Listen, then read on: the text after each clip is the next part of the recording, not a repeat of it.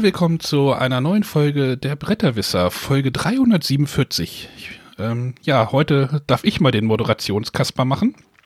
Denn äh, Matthias ist abkömmlich, der machte gerade ein wichtiges anderes Interview für uns. Ähm, und der René befindet sich im Schwarzwald, der ist noch rechtzeitig aus allen Risikogebieten Gebieten geflüchtet, äh, um dort Familienurlaub zu machen. Deswegen bin nur ich da, der Arne und äh, wer ist, die Sonja ist auch noch da, oder? Hallöchen, ich bin auch dabei. Und ja, zu zweit ist ja doof, deswegen äh, haben wir gedacht, wir laden uns noch jemanden ein. Äh, ich darf nicht den echten Namen nennen, wurde mir gerade verboten. ähm, ähm, doch, ich sag mal kurz, Stefan ist dabei, aka Hesi. Jeder kennt ihn wahrscheinlich unter dem Namen Hesi. Jeder, der sich in irgendeinem Brettspiel Discord, äh, Slack oder Forum aufhält, wird diesen Namen schon irgendwo mal gelesen haben. Nehme ich mal an. Hallo. Hallo. Ja, das äh, kann sein, genau. Meistens erkennt man mich daran, dass die Texte länger sind, als ein Bildschirm es anzeigen kann. Ja, manchmal beim Slack, dann sieht man so Wall of Text incoming. Äh, du bist in der äh, Szene recht aktiv. Also, wie gesagt, bei, bei, uns im, im Beeple. Im Slack zumindest. Slack, genau. In irgendwelchen Discords habe ich dich jetzt auch schon gesehen. Ich glaube, beim Benjamin oder da habe ich ja, ihn irgendwann mal genau. gesehen. Ja. Ja, da bin ich häufiger auch. Genau. Du, aber dich haben wir halt zu einem Thema eingeladen, ähm, denn wie ihr vielleicht mitbekommen habt, äh, startet ähm, nächste, also am, wann ist genau der Start? 21. Am Oktober? 22. 22. Oktober, die Spiel Digital. Wir haben auch schon mal berichtet darüber. Äh, ja, die Messe Essen ist ja verschoben auf nächstes Jahr. Obwohl lustig, kleine Anekdote. Ich habe diese Woche eine Pressemitteilung bekommen und da dort wurde uns da äh, ich glaube, Sonja, du hast ja auch bekommen, da wurde verabschiedet mit den Worten, wir sehen uns in 22, in Klammern, ich meine das ernst oder irgendwie sowas. ich auch so gedacht, so huch. Ja. Ja, äh, warten wir mal ab, was passiert. Warten wir mal ab, was passiert, äh, wenn man sich gerade die Tagesschau angeschaut hat. Ähm, hm? mm, ja. Ja, genau. Aber genau, wir wollen mit dem Hesi äh, über die digitalen Spielplattformen mal ein bisschen quatschen, weil wir fest oder weil ich festgestellt habe, wenn wir irgendwie im Podcast darüber reden, Sonja sagt immer, ach nee, finde ich doof. Ist das so richtig getroffen ungefähr? Ja, wie gesagt, ich habe es jetzt mal probiert und ich finde es nach wie vor doof. ich möchte lieber mit Personen am Tisch Spielmaterial in die Hand nehmen und gerade mal nicht am PC sitzen, was ich den ganzen Tag über schon auf Arbeit machen muss. René sagt auch meistens immer, ah, benutze ich nicht. Ich sage auch eher so, ah, finde ich zu umständlich. Und äh, ja, deswegen wollen wir mal kurz ein bisschen mit Behesi quatschen, der sich damit anscheinend auskennt, hoffe ich. Anscheinend, das hoffe ich auch. Doch, das, das, wird schon, das wird schon ausreichend sein, was ich so weiß. Ausreichend, wie in der Schule. Nein, also welche, ja, Vorau ich, welche Voraussetzungen braucht man? Worauf sollte man so ein bisschen achten? Was gibt es da? Was wird für die Spiel wahrscheinlich wichtig sein und so weiter. Aber wir wollten äh, im Vorfeld noch mal kurz über was quatschen, denn letztens haben wir ja auch über die Castle Tricon, Tricon oder Tricon, also den, den Heidelbeer Pressetag, Heidelbeer Check Games Edition, Horrible Guild Pressetag geredet und Kosmos hatten wir ja verpodcastet und jetzt gab es wieder ein, ja, wenn es in real stattgefunden hätte, wichtiges Event, ne? Pegasus genau. Pressetag. Die laden ja gewöhnlich immer auch vor der Messe irgendwie Presse, an einem Tag Presse und an, an, am nächsten Tag meistens noch Supporter irgendwie ein, nach Friedberg. Genau, und einen Tag vorher die Händler. Vorher die Händler, okay. Äh, hat dies ja nicht so stattgefunden, wie man das gewohnt war, sondern es gab natürlich wieder einen digitalen Online-Pressetag und der begann schon ein paar Tage vorher, in dem man ein großes Paket bekommen hat. Genau.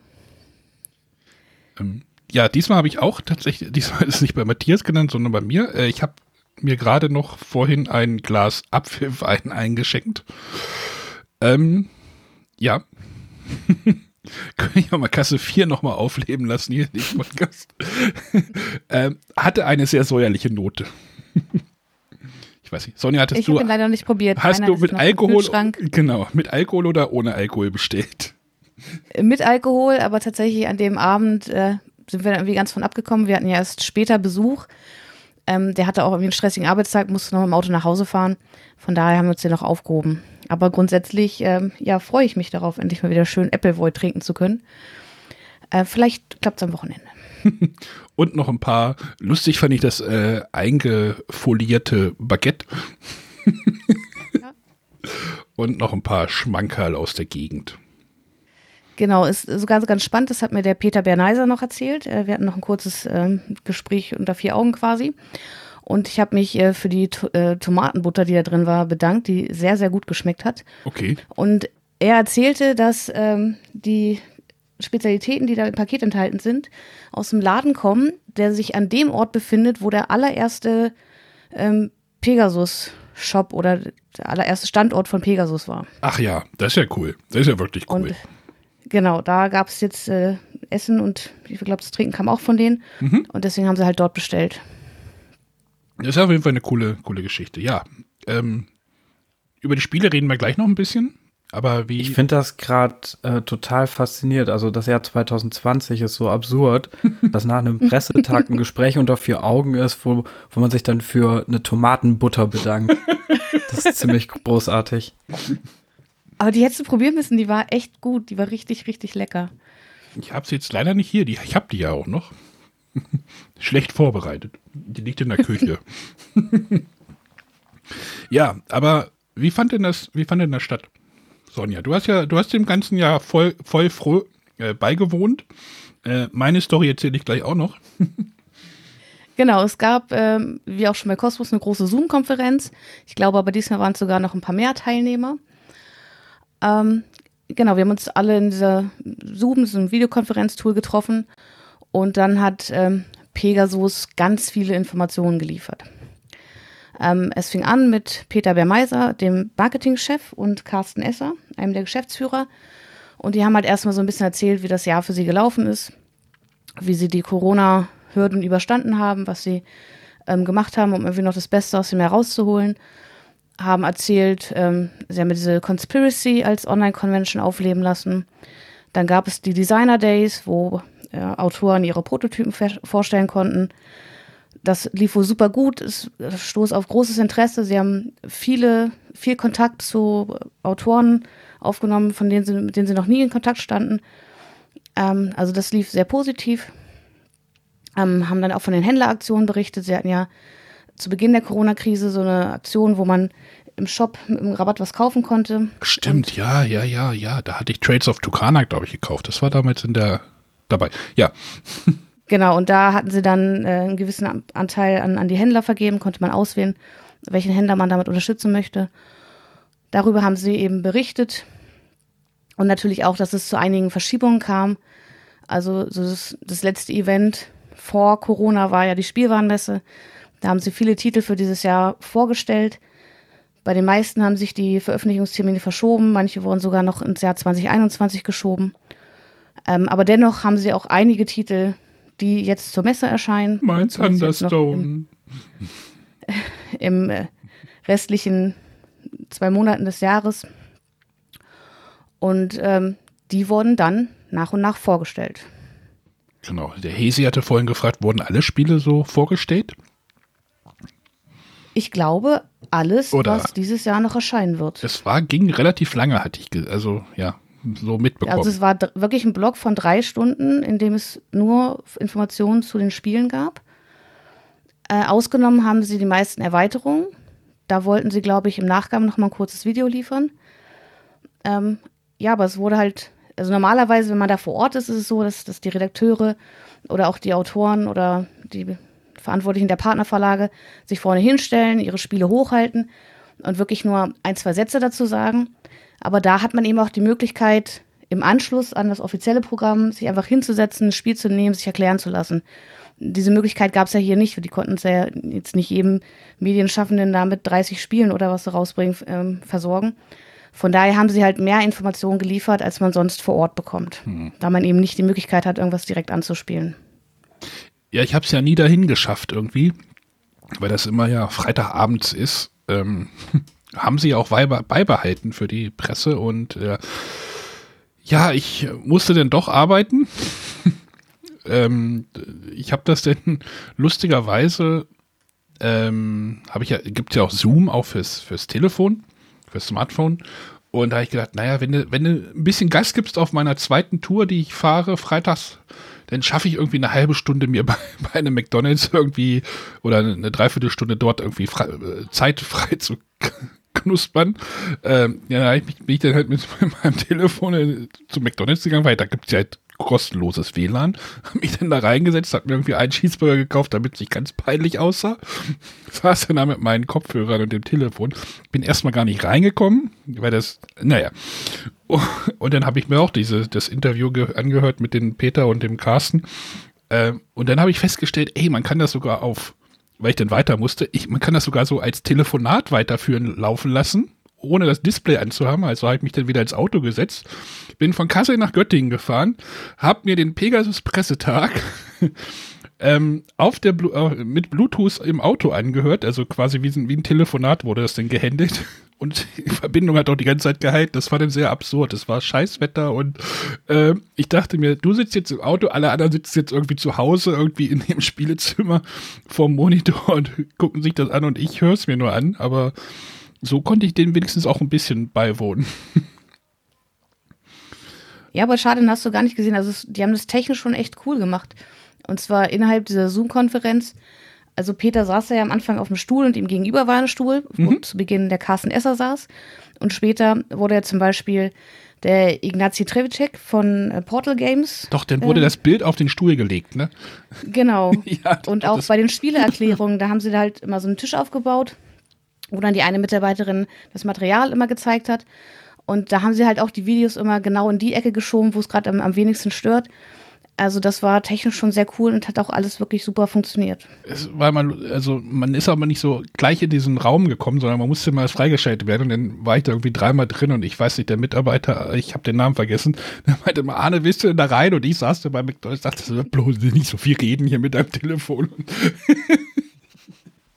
Genau, das war aber, glaube ich, notwendig, um später eben diese Einzelgespräche zu führen. Man hätte sich ja, ja mit Carsten Esser verabreden können, auch mit Peter Berneiser, ähm, dass man halt diesen einen Raum hat und dann kann man den ja. Raum verlassen, aber nicht die Zoom-Konferenz und wird dann halt in einen anderen Raum geschoben, genau. wo man dann mit den einzelnen Personen sprechen konnte. Ja, der hatte wahrscheinlich genug zu tun mit mir.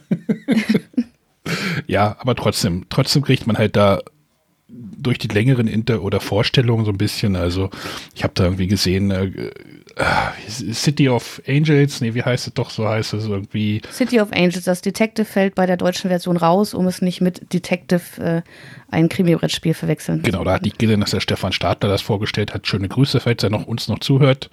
Ähm, ähm, ja, und ich bin dann zum Spieleabend gegangen, weil äh, das jetzt sich so ergeben hatte. Aber dafür haben wir die Pegasus-Spiele gespielt und vielleicht sprechen wir da noch mal ein bisschen drüber, oder? Gerne. Ähm, denn in dem Paket waren halt auch so zwei, drei Spiele drin, nee, vier sogar.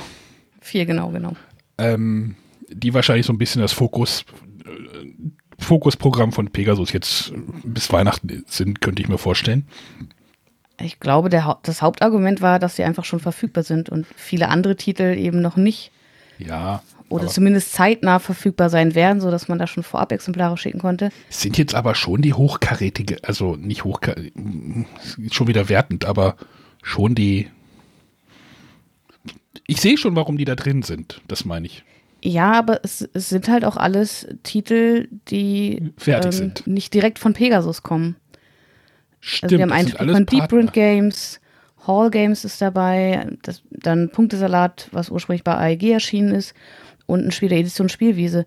Ich könnte mir vorstellen, dass sie sehr gerne My Farm Shop vorgestellt hätten. Mhm. Das ist ja das, was auch schon lange in meinem Gespräch ist, was auf der Spielwarenmesse schon irgendwie ja. ganz groß beworben wurde. Aber ich fürchte, das braucht noch einen kleinen Moment, bis es ist, dann wirklich das, erhältlich ist. Ist das Katig nicht mittlerweile schon draußen? Das, ist schon, das müsste schon draußen sein. Ja, das hätte man Aber das ist ja auch nur eine Neuauflage. Ja. Hesi, von welchem also Spiel möchtest du denn jetzt was wissen? Entschuldigung. Kein Problem. Ach, von was möchte ich wissen? Ich glaube, ich, glaub, ich kenne die eigentlich größtenteils. Was waren denn die vier, die da drin waren? Das war wahrscheinlich Renature, das war Mikro Makro, mhm. Punktesalat und Bonfire. Genau. Genau. Also ich habe davon tatsächlich drei gespielt, tatsächlich schon. Und das Bonfire noch nicht. Bonfire liegt hier auch noch rum. Das habe ich so ausgepöppelt. Ich bin ja gar nicht so ein großer Stefan Feld-Fan. Ich achte immer sehr, was er so macht und ich spiele jedes seiner Spiele mindestens einmal, aber mir gefällt kein einziges. Ich kann dann immer oh sagen, oh, das ist, ja, das ist aber, das ist ein persönliches Ding bei mir. Das, das macht die Spiele nicht schlecht. Also jedes Mal sage ich, wow, das ist ein so gut designtes Spiel. Also das ist wirklich absolut großartige Handwerkskunst. Deswegen spiele ich die auch alle einmal. Ähm, aber ich ziehe da halt für mich persönlich keinen großen Spaß aus seinen Spielen. Nicht mal aus Burgen ähm, vom Burgund. Hm. Aber das Bonfire nach dem Anschauen der Regel und dem Material und alles könnte ich mir vorstellen, dass das vielleicht ein Spiel ist, was ich zweimal spiele.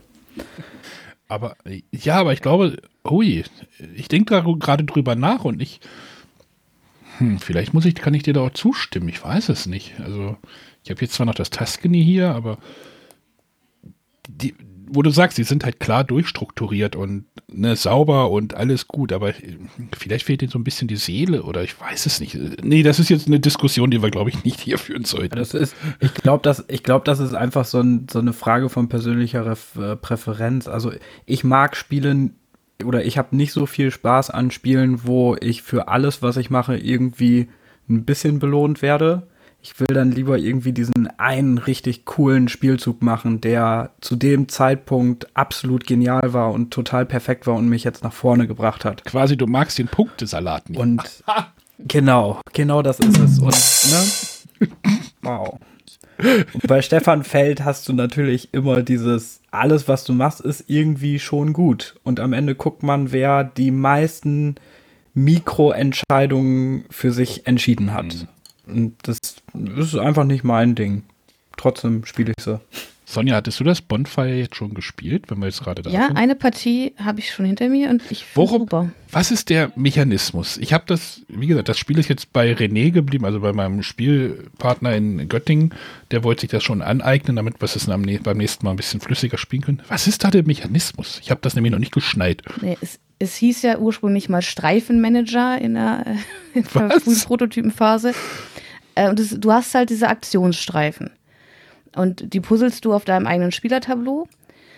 Ähm, beziehungsweise du musst die immer angrenzend legen und so auf so einem Streifen sind eben drei Aktionen abgebildet. Und du erhältst, wenn du das hinlegst, die entsprechenden Plättchen. Und es gibt, ich habe es jetzt nicht gesehen, es gibt verschiedene Aktionen, die du ausführen kannst. Ähm, zum einen, also es, es, geht ja irgendwie darum, ähm, es, es, gibt Gnome und es ähm, gibt die Hüterin der, der Bonfire und die äh, gehen langsam aus und du möchtest die Bonfire wieder entzünden. Und zum einen gibt es Aufgabenplättchen, die du erfüllen kannst, um eben ein solches Bonfire zu entzünden. Dafür hast du sieben Plätze auf deinem Spielplan, äh, auf denen diese Bonfire platziert werden können. Ähm, um zu den Aufgaben zu gelangen, musst du mit dem Schiff eine Insel besuchen und da Ressourcen abgeben. Du kannst mit dem Schiff aber auch zu den Inseln fahren, auf denen Hüterinnen des Lichts zu finden sind. Die können dann wiederum auf deinem Spielplan Wege beschreiten und Ressourcen einsammeln und sich zu den ähm, hoffentlich leuchtenden Bonfeiern bewegen. Dafür gibt es nämlich dann auch Punkte. Ähm, und du kannst Gnome als Spezialisten zu dir holen. Die bringen dir dann irgendeinen besonderen Effekt. Oder es gibt einige Gnome, die bei Spielende nochmal, oder die gar nicht, die beim, in dem Moment, wo du sie bekommst, zusätzliche Punkte generieren für sämtliche Elemente. Also entweder für die Bonfire, für die Aufgaben, die du erledigt hast, oder für die Karten, die du gesammelt hast, Hüterin des Lichts, also wie gerade schon gesagt wurde, es gibt eigentlich für alles irgendwie Punkte und man versucht halt den besten Weg rauszufinden. Und im Endeffekt geht es halt darum, diese Aktionsplättchen äh, zu erhalten, indem man eben diese Aktionsstreifen puzzelt. Wenn man die nämlich angrenzend puzzelt zu gleichartigen Aktionsfeldern, bekommt man noch mehr von diesen Plättchen und dann diese Plättchen eben gekonnt einzusetzen und irgendwie in Punkte zu verwandeln. Okay. Ich habe mit dem, dem René heute schon telefoniert, der, nachdem er es jetzt irgendwie solo mal gespielt hat. Gibt wohl auch einen Solo-Modus oder einen Automa-Modus. Ähm, genau. Meinte, es könnte für mich wahrscheinlich ein bisschen drüber sein wohl auch ein bisschen in Arbeit ausartet. Ich bin da ja, skeptisch. Mal gucken. Also ich sag mal so, die, die Aktionsmöglichkeiten, die man gibt, die sind eigentlich überschaubar. Es ist halt sehr verzahnt.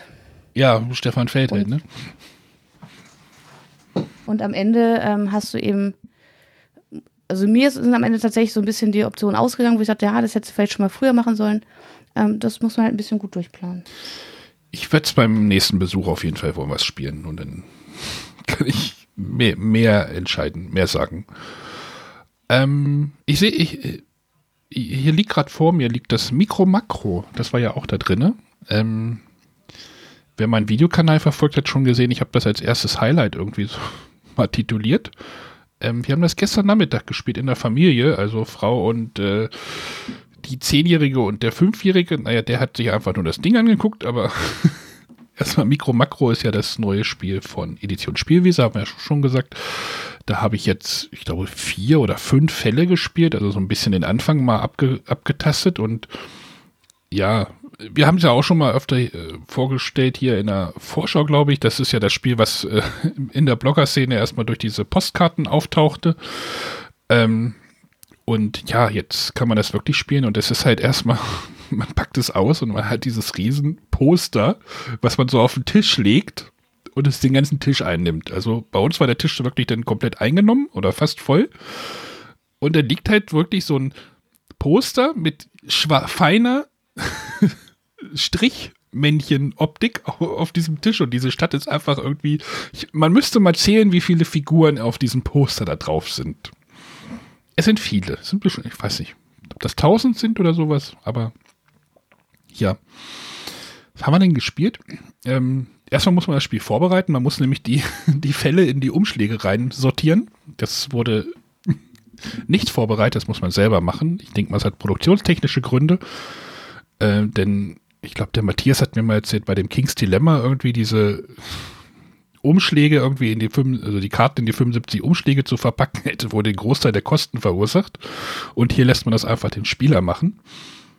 Ähm, aber das Spiel beginnt mit einem kleinen Einführungspfeil.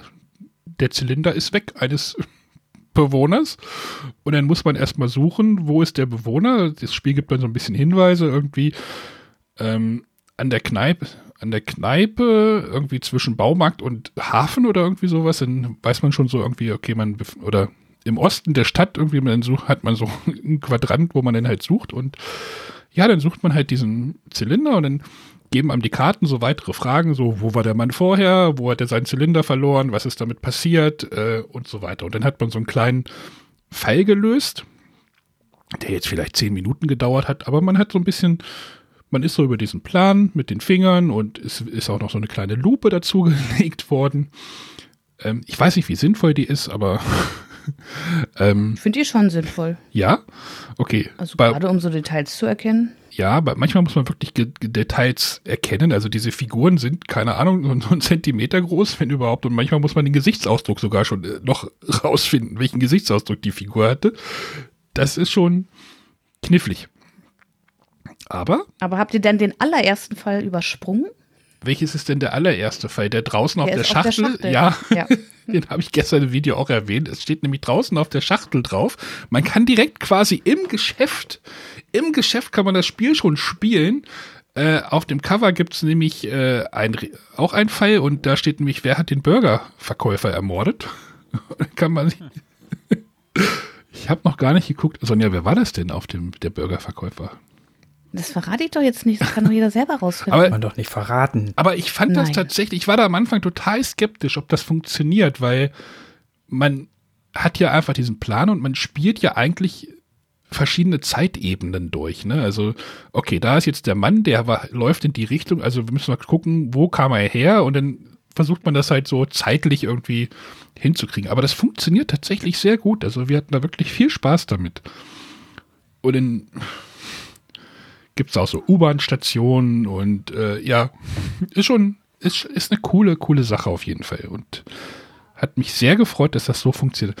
Weil das für mich, wir haben im Vorgespräch, haben wir gerade nochmal diskutiert, weil Sonja meinte, ja, sie mag ja so Detektiv. Und was hast du gesagt? Detektiv und Rätsel? Kriminalspiele. Kriminalspiele, aber da habe ich so gesagt, ist das ein Detektivspiel überhaupt? Nee, ich bin, weiß ja noch nicht, was da kommt. Ich habe auch erst die ersten, ich glaube, drei oder vier Fälle gespielt. Die sind halt noch relativ einfach gehalten. Aber ich könnte mir schon vorstellen, dass da später auch. Also man muss ja schon ein bisschen auch kombinieren, mhm. was man da genau sieht. Also die Fragen sind ja jetzt nicht immer ganz gezielt gestellt. Mhm.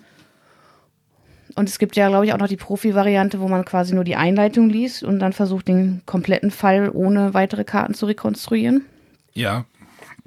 Also natürlich in erster Linie ist es ein Wimmelbild und, und man sucht darauf gewisse Personen und versucht dann deren Weg eben nachzuvollziehen und zu schauen, was da passiert sein könnte. Aber ich finde, es hat dennoch auch so einen kleinen Kriminalfaktor, dass man eben diesen Kriminalfall dahinter lösen möchte. Also ich habe nur den Demo-Fall gespielt, mhm. der auf der Homepage zu finden ist. Das ist auch total genial. Also auf der Homepage hat man einfach einen kompletten Fall und dann weiß man auch exakt, wie das Spiel funktioniert. Ich glaube, das ist der, den die ganzen äh, Blogger per Postkarten gekriegt mhm. haben. Genau. Der fängt an mit einer Pommes, äh, einem Mordfall und da liegt eine Pommes-Tüte. Las eben. Vegas, glaube ich, hieß der oder sowas. Ja, genau. Ähm, und ich hatte auf das Spiel überhaupt keine Lust und habe mir das nicht vorstellen können und fand das auch irgendwie ein bisschen albern, aber so eine Online-Demo nimmt man ja dann mal mit. Und jetzt hat mich das doch sehr überzeugt. Also, ich meine, das ist ja auch, ich weiß jetzt nicht, ob die 16 Fälle jetzt so lange halten hm. ähm, und wie die nach hinten hin vom Schwierigkeitsgrad ähm, so ausufern, ob die nochmal so richtig knackig werden, aber das ist halt auch insgesamt einfach so ein, so ein, so ein Wohlfühlspiel. Man sucht da so ein bisschen rum, alles sieht irgendwie cool aus, alles ist niedlich. Ja, und das, weiß nicht, ich glaube, das wird für 25 Euro oder so nachher rausgehen. Mhm. Die Schachtel ist recht klein, also ich, so sonderlich viel falsch machen kann man da, finde ich, irgendwie nicht. Es ist schon ich interessantes hab, Produkt. Ich habe in der Anleitung irgendwas Spannendes gesehen, oder nee, das war auf der Rückseite, oder Moment, ich suche das gerade. Äh, genau, es gibt noch so geheime Rätsel, die man noch finden kann. Ich habe mir die Anleitung auch durchgelesen. Nee, es steht auch in der Anleitung irgendwie drin, ja, wenn ihr irgendwie dieses Spiel cool fandet, erzählt von euren Freunden so, damit wir noch weitere, weitere Fälle machen können oder auch neue Schachteln oder irgend sowas statt jetzt. Ja, ja, ich ja. finde es gerade nicht, aber das ist auf jeden aber Fall in der Anleitung steht auf jeden Fall gegen Ende noch, dass die noch irgendwie so geheime Sachen eingebaut haben. Mhm. Also es gibt wohl auch Fälle, die man da lösen kann, zu denen es gar keine Karten gibt. Und da geben die so ein paar Hinweise zu. Fand ich auch nochmal interessant. Ja, auf jeden Fall, ähm, was wir halt festgestellt haben, das steht auch beim Spielaufbau, da gibt es vier Punkte für den Spielaufbau. Zwei davon ist, äh, habt gutes Licht. achtet auf gutes Licht und nochmal, helles Licht ist extrem wichtig. Also wir haben stellenweise mit mhm. einer Handytaschenlampe, äh, den, weil wir hatten da schlechtes Licht und dann, wenn du mit dem Kopf rüber hängst und dann wirfst du wieder einen Schatten und also. Ja, ja. Also unser Wohnzimmertisch ist gut ausgeleuchtet. Bei uns war eher das Problem, wir haben es zu dritt gespielt. Mhm. Und wenn, wenn zwei Personen, zwei erwachsene Personen sich da über diesen Spielplan beugen, dann ist eigentlich für eine dritte Person schon nicht mehr so viel Platz. Ähm, aber in der Anleitung wird ja auch empfohlen, es, sich zum Beispiel aufzuhängen. Das überlegen wir fürs nächste Mal zu tun. Ja, sich aufzuhängen. Ach, das, das Spiel Den Plan aufzuhängen. Gut. Aber ich finde, das hatte so eine Leichtigkeit, weißt du, du hast halt einfach so einen Pfeil, der ist dann halt in der 10 Minuten oder was weiß ich, 20 Minuten dann gelöst und dann hast du halt irgendwas entdeckt. Also ich habe da jetzt auch schon andere Sachen entdeckt, die später vielleicht nochmal wichtig, ne, so Wimmelbildmäßig äh, wichtig werden konnten und äh, ich fand das, fand das echt cool, weil sowas habe ich noch nicht gespielt tatsächlich. Das ist mal wieder was Neues. Also ich meine, klar suchst du auch bei einem Exit-Spiel mal was oder bei einem Unlock such, guckst du dir auch die Karten immer wirklich genau an, aber hier hast du wirklich diesen riesen Plan, der dann wirklich auf diesem Tisch liegt und dann, okay, wir müssen jetzt hier irgendwo ein Männchen finden. Such den mal. Was also man ja. Bei Unlock bin ich ja, also ja, bei Unlock bin ich halt froh, dass es eben nicht mehr diese Wimmelbildaufgaben sind, sondern dass man da schon gezielter suchen muss. Aber hier stört es mich nicht, weil hier das Wimmelbild eben das Hauptspielelement ist. Hat euch das gestört, dass ein Spieler ja so ein bisschen so eine Sonderrolle einnimmt? Also man soll ja in dem Spiel irgendwie so, einer ist so ein bisschen, der, der sich die Karten anguckt und wenn man halt eine Lösung gemeint gefunden zu haben, soll der die Karte erstmal lesen und dann sagen ja oder nein. Oder Nee, aber die ersten Fälle, die wir jetzt gespielt haben, die waren halt auch so eindeutig. Ja. Nur der Spieler, der dann halt die Karte umdreht, ist dann halt, wenn die Antwort halt nicht korrekt ist, dann äh, weiß der die Lösung halt ja.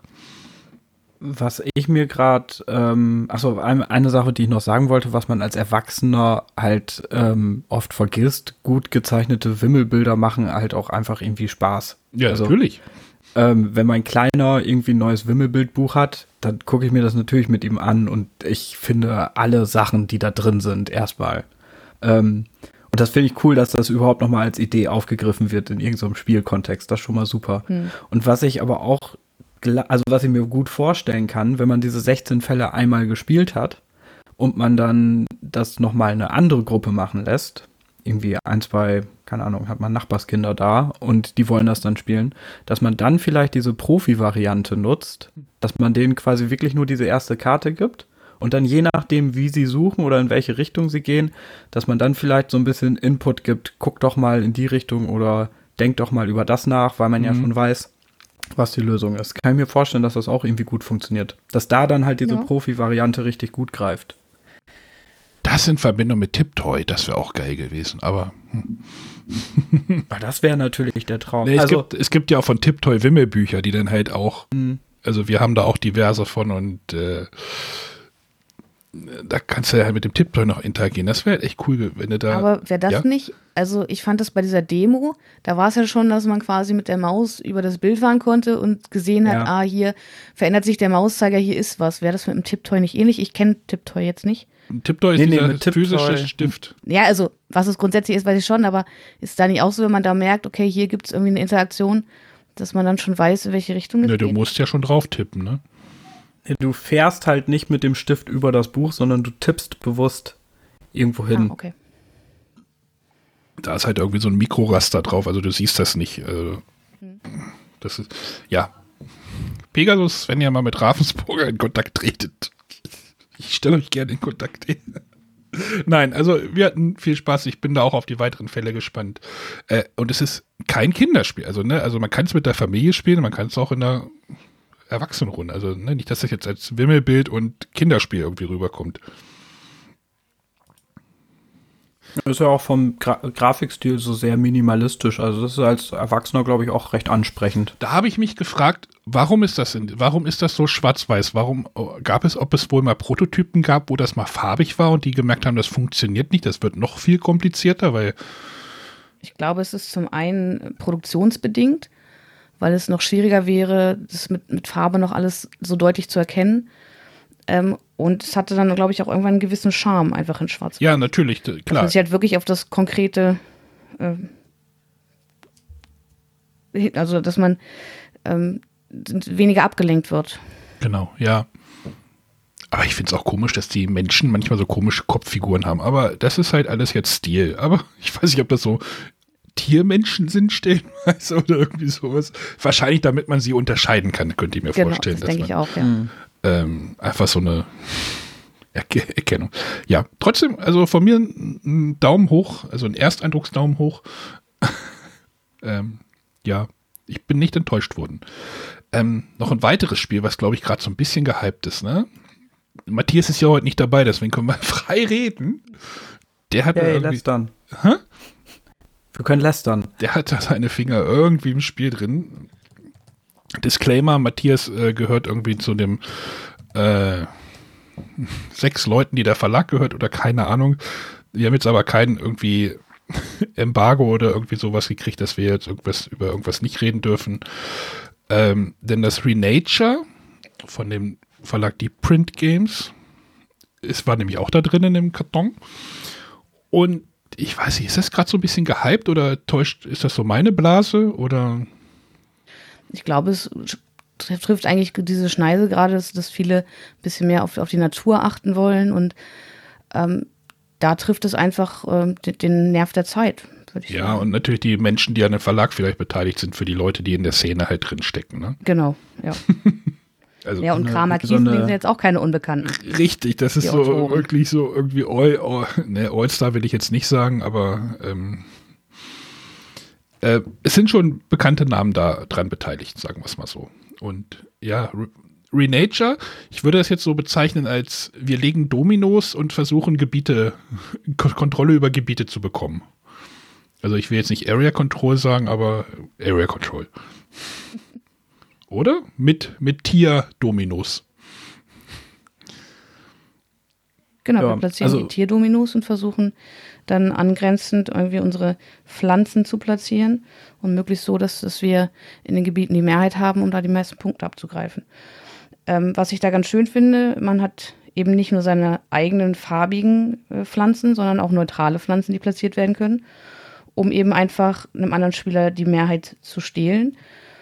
Ähm, oder es gibt auch die Möglichkeit, wenn nämlich, also jeder Pflanze ist ein Punktwert zugeordnet, äh, und wenn von einer Farbe oder von zwei Farben der gleiche Punktwert erreicht wird, freut sich vielleicht auch der dritte mit den niedrigeren Punkten. Quasi ein Las Vegas-Mechanismus. So wird das, äh, kann das zu einem fiesen Hauen und Stechen werden. ja. Aber man denkt am Anfang, dass das so ein nettes Domino-Legespiel ist. Äh, so Familienspiel, das sieht ja auch alles so ganz nett aus. So ein bisschen, die haben sich so ein bisschen retromäßig irgendwie, ähm, also so an so, ich ja. würde sagen, 90er Jahre Brettspiel. Ich, ich, Hase und Igel. Ich habe in meinem Video genau. gesagt, der Plan sieht irgendwie aus wie noch von 1985. Ja, ja, ja, genau. Aber halt irgendwie auch so sehr charmant. Achso, dazu muss man sagen, ich, ich rede jetzt einfach nur von meiner Tabletopia-Erfahrung, weil es das da schon seit einer Weile gibt.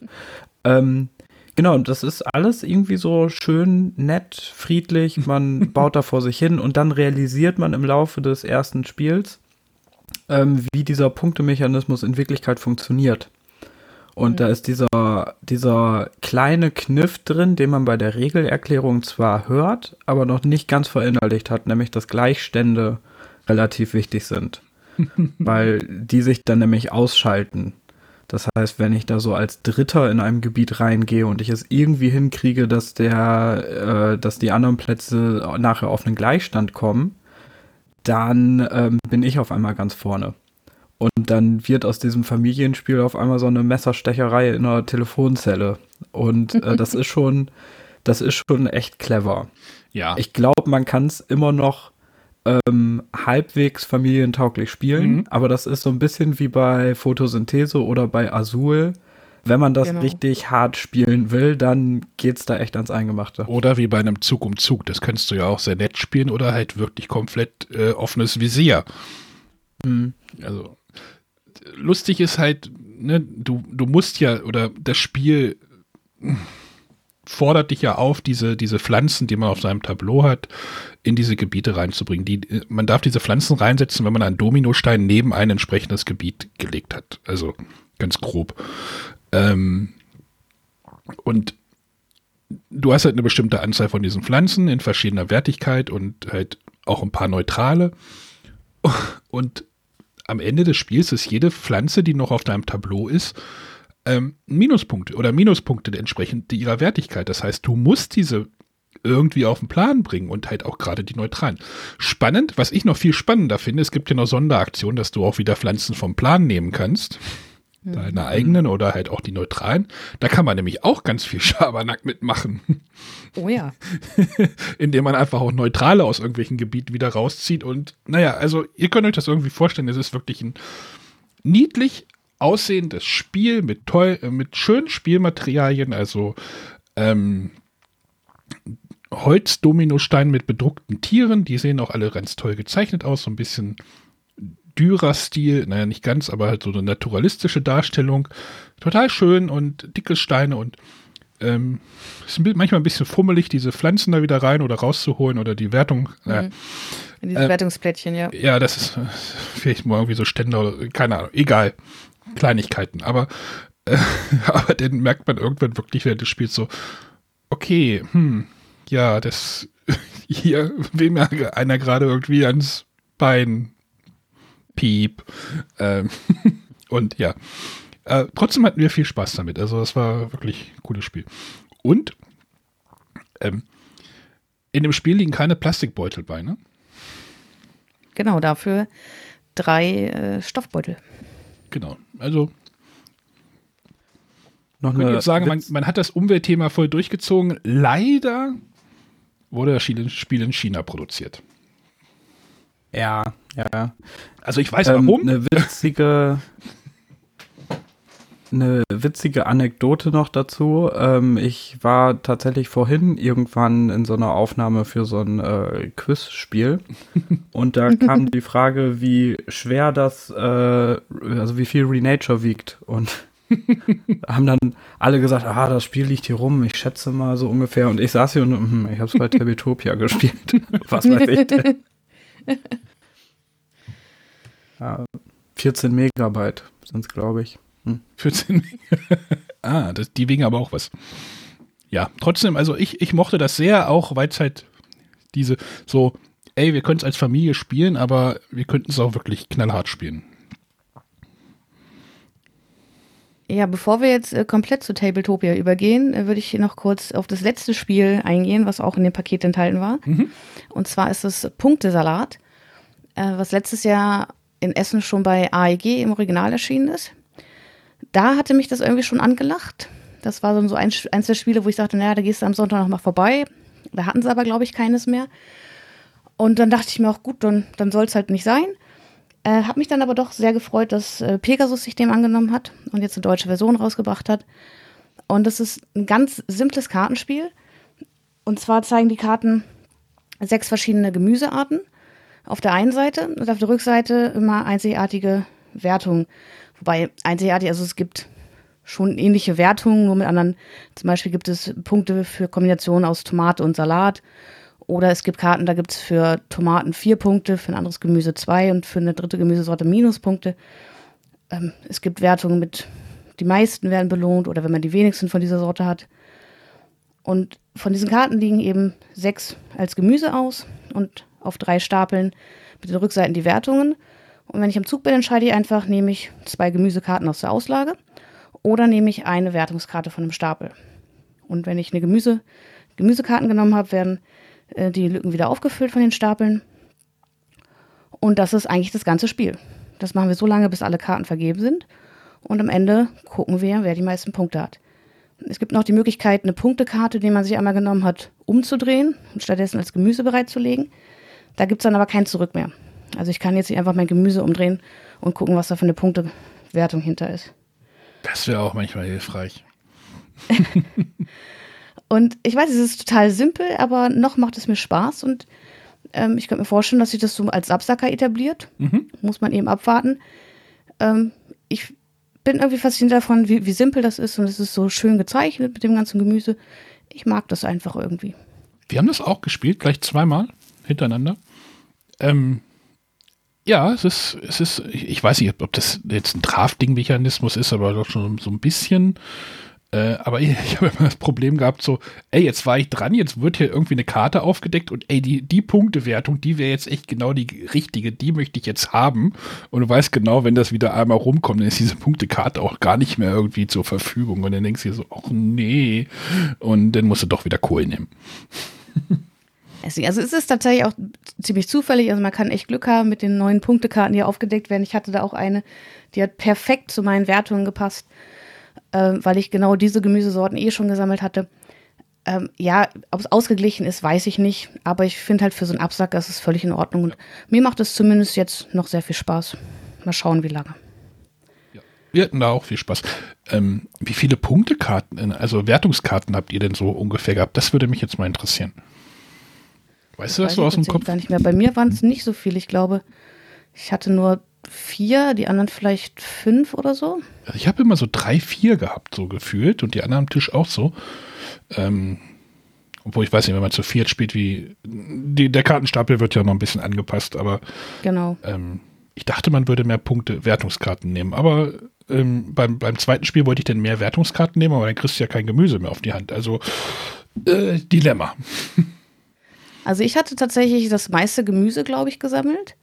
Ja, es gibt ähm, ja auch, halt noch, auch so es gibt ja auch Wertungspunkte, wo du einfach sagen, wo du einfach, ey, das wenigste Gemüse haben musst. Das ist auch so geil. Also die gibt es, glaube ich, ja. auch da drin. Also, ja. Und da kann es halt passieren, da am Ende alle Karten verteilt werden, dass man da eine Mitspieler einfach noch eine Gemüsesorte reindrückt. Mhm. Ähm, wenn jetzt zum Beispiel er und ein anderer Spieler diese Sorte nicht sammelt, kann man dem damit eben noch die, die Karten reindrücken, dass er dafür keine Punkte mehr bekommt. Also es ist jetzt kein Bonfire, das Spiel, das ist eher so hm, Lama-Richtung. Ähm, genau. Also wirklich total simpel. schnell runtergespielt. Genau. Mit einem hohen Zufallsfaktor. Ja. Aber dauert auch irgendwie nur 10 Minuten. Klassischer Absacker. Ähm, Hesi, einfache Spiele funktionieren super auf solchen Plattformen, oder? Überhaupt nicht. Nein, das kann man auch nicht so sagen. ähm, ich wollte ich wollt nur gerade, weil wir im Vorgespräch ja diese Diskussion schon hatten. apropos Überleitung, ne? Genau, apropos Überleitung. Nein, also. Ähm, wir haben jetzt ja schon bei diesen diverse Pressetagen halt auch schon Demos auf Online-Plattformen bekommen. Sonja hatte dort ja ein Erlebnis, hattest du ja berichtet bei der Castle Tricon, ne? Genau. Was, da hattest du, was hattest Coyote. du? Coyote gespielt, wo vorhin der Hesi, als du noch nicht da warst, meinte er, wie kann man nur dieses Spiel dort spielen? ähm, ja. ja, und das also, war halt meine erste Tabletopia-Erfahrung und äh, dadurch hat sich das schlechte Gefühl, was ich vorher schon hatte, wo ich mal gesagt habe, ich möchte nicht online spielen, hat sich dadurch eigentlich nur bestätigt. Kann ich total gut nachvollziehen. Als du angefangen hast, das Spiel zu erklären, also ich, ich, was, wie hieß es, Coyote, Coyote, ich weiß nicht genau. Als du angefangen hast äh, zu erklären, worum es bei dem Spiel geht, haben sich mir schon die Zehennägel hochgerollt, weil ich festgestellt, also weil ich sofort wusste, das ist ein Spiel, was man auf gar keinen Fall auf so einer Plattform spielen sollte.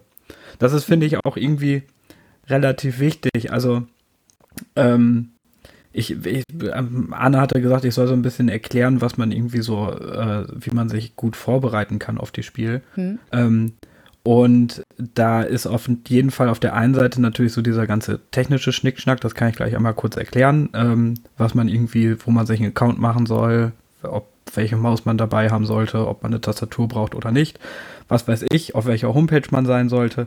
Ähm, das kann ich alles erklären, aber was ich persönlich viel, viel wichtiger finde, ist, dass man einmal weiß, was können diese Softwares überhaupt und was können sie eben nicht. Und ähm, an den richtigen Punkten zu wissen, okay, das kann die Software nicht, vielleicht soll ich das jetzt, also vielleicht sollte ich damit jetzt gar nicht meine Zeit verschwenden. Sowas wie Coyote zum Beispiel. Uah, so ein Graus. Genau, also ähm, eingesetzt werden jetzt hauptsächlich, also ich glaube, es ist, kristallisiert sich jetzt gerade so auf drei Plattformen oder auf, auf drei genau. Plattformen aus. Also wir reden da wahrscheinlich über den Tabletop Simulator. Mhm. Wir reden über Tabletopia. Mhm. Und wir reden noch über die Boardgame Arena. Genau. Soweit ich das jetzt verstanden habe, ist es allerdings so, dass nur Tabletopia ganz offiziell von, ähm, von der Spiel digital verlinkt wird. Das kann sein, dass sich das mittlerweile geändert hat, aber ähm, so war es auf jeden Fall in einem Interview, was ich gehört hatte. Äh, vielleicht auch noch Boardgame Arena, aber Tabletop Simulator ist ein bisschen umständlicher, ein Spiel zu starten sage ich mal. Da ist die Einstiegshürde rein technisch höher. Ähm, du musst werden dann du die, musst, du musst das auch noch kaufen. Der Tabletop Simulator ist auch genau, muss, ist ja auch noch ein Produkt bei Steam, was du halt wirklich erstmal kaufen musst. Ne? Genau. Ne? Das, das kann ich gleich auch alles nochmal erklären. Okay. Auf jeden Fall ist die technische Hürde aus verschiedenen Gründen bei Tabletop Simulator größer. Und ähm, weil da ein externes Programm gestartet werden muss und nicht eine Homepage besucht wird, ähm, sind die Verlage, die diese Software nutzen wollen, dann selber so ein bisschen dafür verantwortlich, die ähm, User dahin zu bringen. Das wird es mit Sicherheit geben, weil Tabletopia auf jeden Fall technische Limitierungen hat. Das heißt, ähm, es wird mit Sicherheit einige Verlage geben, die sich mit dem Thema schon ein bisschen mehr befasst haben, die dann sagen, wir nutzen Tabletop Simulator, weil das einfach die bessere Software dafür ist. Mhm.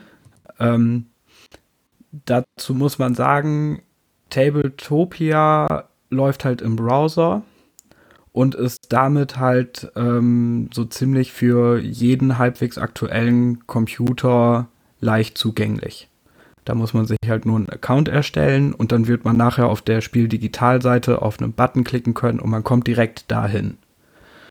Ähm, das ist natürlich irgendwie sehr niedrigschwellig, was die Technik angeht. Deswegen werden die meisten den Weg wahrscheinlich nutzen. Boardgame Arena ähm, funktioniert ähnlich. Also da braucht man auch eigentlich nur einen Account erstellen und dann wird man auch auf diese Seite verlinkt, wenn irgendwer diesen Link bereitstellt.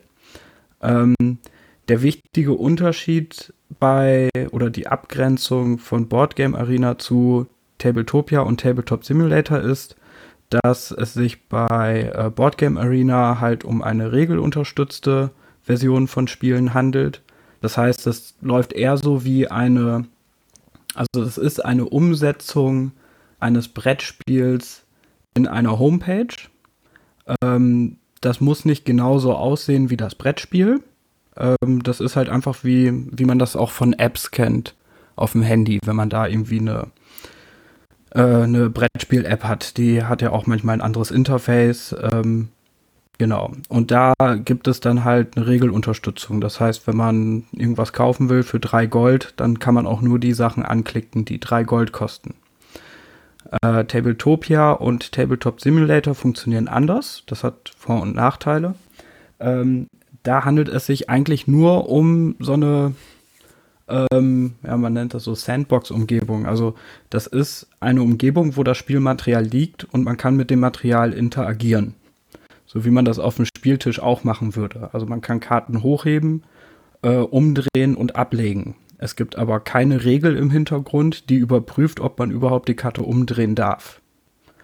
Ähm, das ist halt so der Unterschied. Das heißt, man muss wirklich die Regeln verstehen und man muss darauf achten, dass man selber richtig spielt und dass die anderen am Tisch halt auch richtig spielen. Weil theoretisch kann man in der Umgebung auch einfach bei Bonfire alle Plättchen hochnehmen und einfach irgendwo hinwerfen und dann sagen, ich habe gewonnen. Das, da gibt es niemanden, der nachher sagt, nee, das ist nicht so. Das heißt, Tabletopia und Tabletop Simulator sind in der Art halt eigentlich nur ähm, genau so eine Umgebung, die das Spielmaterial digital oder virtuell zur Verfügung stellen. Genau. Und das kann Vor- und Nachteile haben. Also der Nachteil ist natürlich, ähm, es ist wesentlich mehr Arbeit für den Spieler. Hm. Ganz klar. Äh, der Vorteil ist, äh, und jetzt wird Sonja erstmal innerlich mit dem Kopf schütteln, aufgrund ihrer Erfahrung. Der Vorteil ist, dass es wesentlich näher am echten Spielen dran ist, als äh, alles, was man in so einer App oder bei Boardgame Arena hinkriegen kann. Wenn man da halbwegs richtig rangeht. ähm, ich kann ja mal, ich kann ja mal einmal sagen, ähm, also und Tabletopia und Tabletop Simulator haben tatsächlich auch äh, für einige Spielsituationen äh, Funktionen, die es einem sogar einfacher machen, als wenn man am richtigen Tisch sitzen würde. Zum Beispiel ähm, die eine der wichtigsten Funktionen ist, sich jedes Spielmaterial, egal wo es liegt, einfach in groß anzeigen zu lassen. Und auch egal wie rum es orientiert ist. Mhm. Also Karten auf dem Kopf lesen wenn man auf der falschen Seite des Spieltisches äh, sitzt, ist bei Tabletopia und Tabletop Simulator sehr einfach. Man muss halt nicht dieses typische, ah, kannst du mir mal kurz sagen, was da hinten auf der Karte steht oder reißt du mir mal eben die Karte da hinten rüber, ich will mal lesen, was da drauf steht. Sowas kann man halt da ein bisschen umgehen. Genau.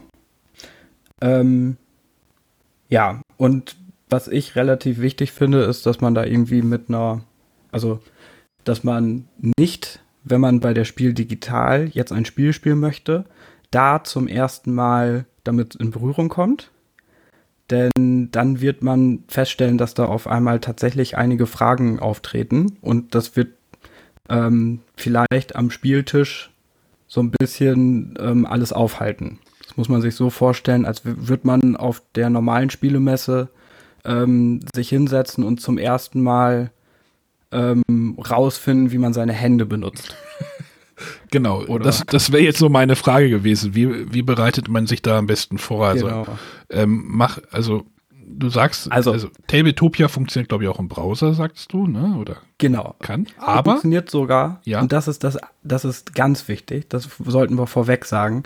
Wenn man jetzt auf sein Handy, also ich glaube auf iOS, vielleicht auch auf Android, wenn man da ähm, im Play Store oder im Google Store nach Tabletopia sucht, wird man die Tabletopia App finden. Die ist offiziell und ja, man kann Tabletopia auch auf seinem Tablet nutzen, Aber das ist eine Falle. ähm, das ist nämlich, erstens ist das eine etwas ältere Version von Tabletopia und eine andere Version. Weil man natürlich auf dem Tablet nicht solche Sachen wie Drag and Drop machen kann. Ähm, gibt es nur eine sehr eingeschränkte Spieleauswahl auf der, in der App-Version von Tabletopia. Und die ist, ähm, finde ich persönlich, furchtbar zu bedienen. Also es, da muss man, wenn man Sachen bewegen will, irgendwie mit zwei Fingern irgendwo hinziehen und wenn man was fallen lassen will, mit drei Fingern und Maus drehen geht ganz anders. Das ist wirklich furchtbar und da wird man ähm, wahrscheinlich sehr gefrustet sein, wenn man dann während der Spiel digital feststellt, dass für diese App wahrscheinlich gar keine Spiele ähm, bereitgestellt werden oder nur sehr wenig. Ähm, deswegen also definitiv irgendwie am Laptop sitzen oder am Desktop-Rechner und das nutzen. Ich finde das so ein bisschen, das ist so ein bisschen schwierig, weil diese Tabletopia-App natürlich total offiziell ist und auch genauso aussieht wie nachher auf der Homepage. Aber ähm, wenn man das nicht weiß, dann fragt man sich, warum sind die ganzen Spiele denn nicht hier, die ich spielen will? Hm. Da hat man dann eine Auswahl von, ich glaube, 40 Spielen oder so. Genau, das ist recht wichtig, weil die App, die warnt einen da gar nicht vor, dass das nur so eine, so eine schmale Version von dem Erlebnis ist. Genau, also wahrscheinlich sagst du, Tabletopia wird wahrscheinlich für die Messe jetzt wichtiger sein. Genau. Und dann gehst du genau. dann auf irgendwie tabletopia.com wahrscheinlich. Gehe ich mal vor. Genau. Also und da erstellt man. Rechner erstellt man sich einen Account. Ich kann das genau. mal. Und das, ähm, und das wäre das Wichtige und das möglichst bald und nicht unbedingt fünf Minuten bevor man das Spiel spielen möchte. ähm, da erstellt man einen Account. Äh, dazu muss man auch sagen, die, der YouTube-Kanal von der Spiel Digital mhm.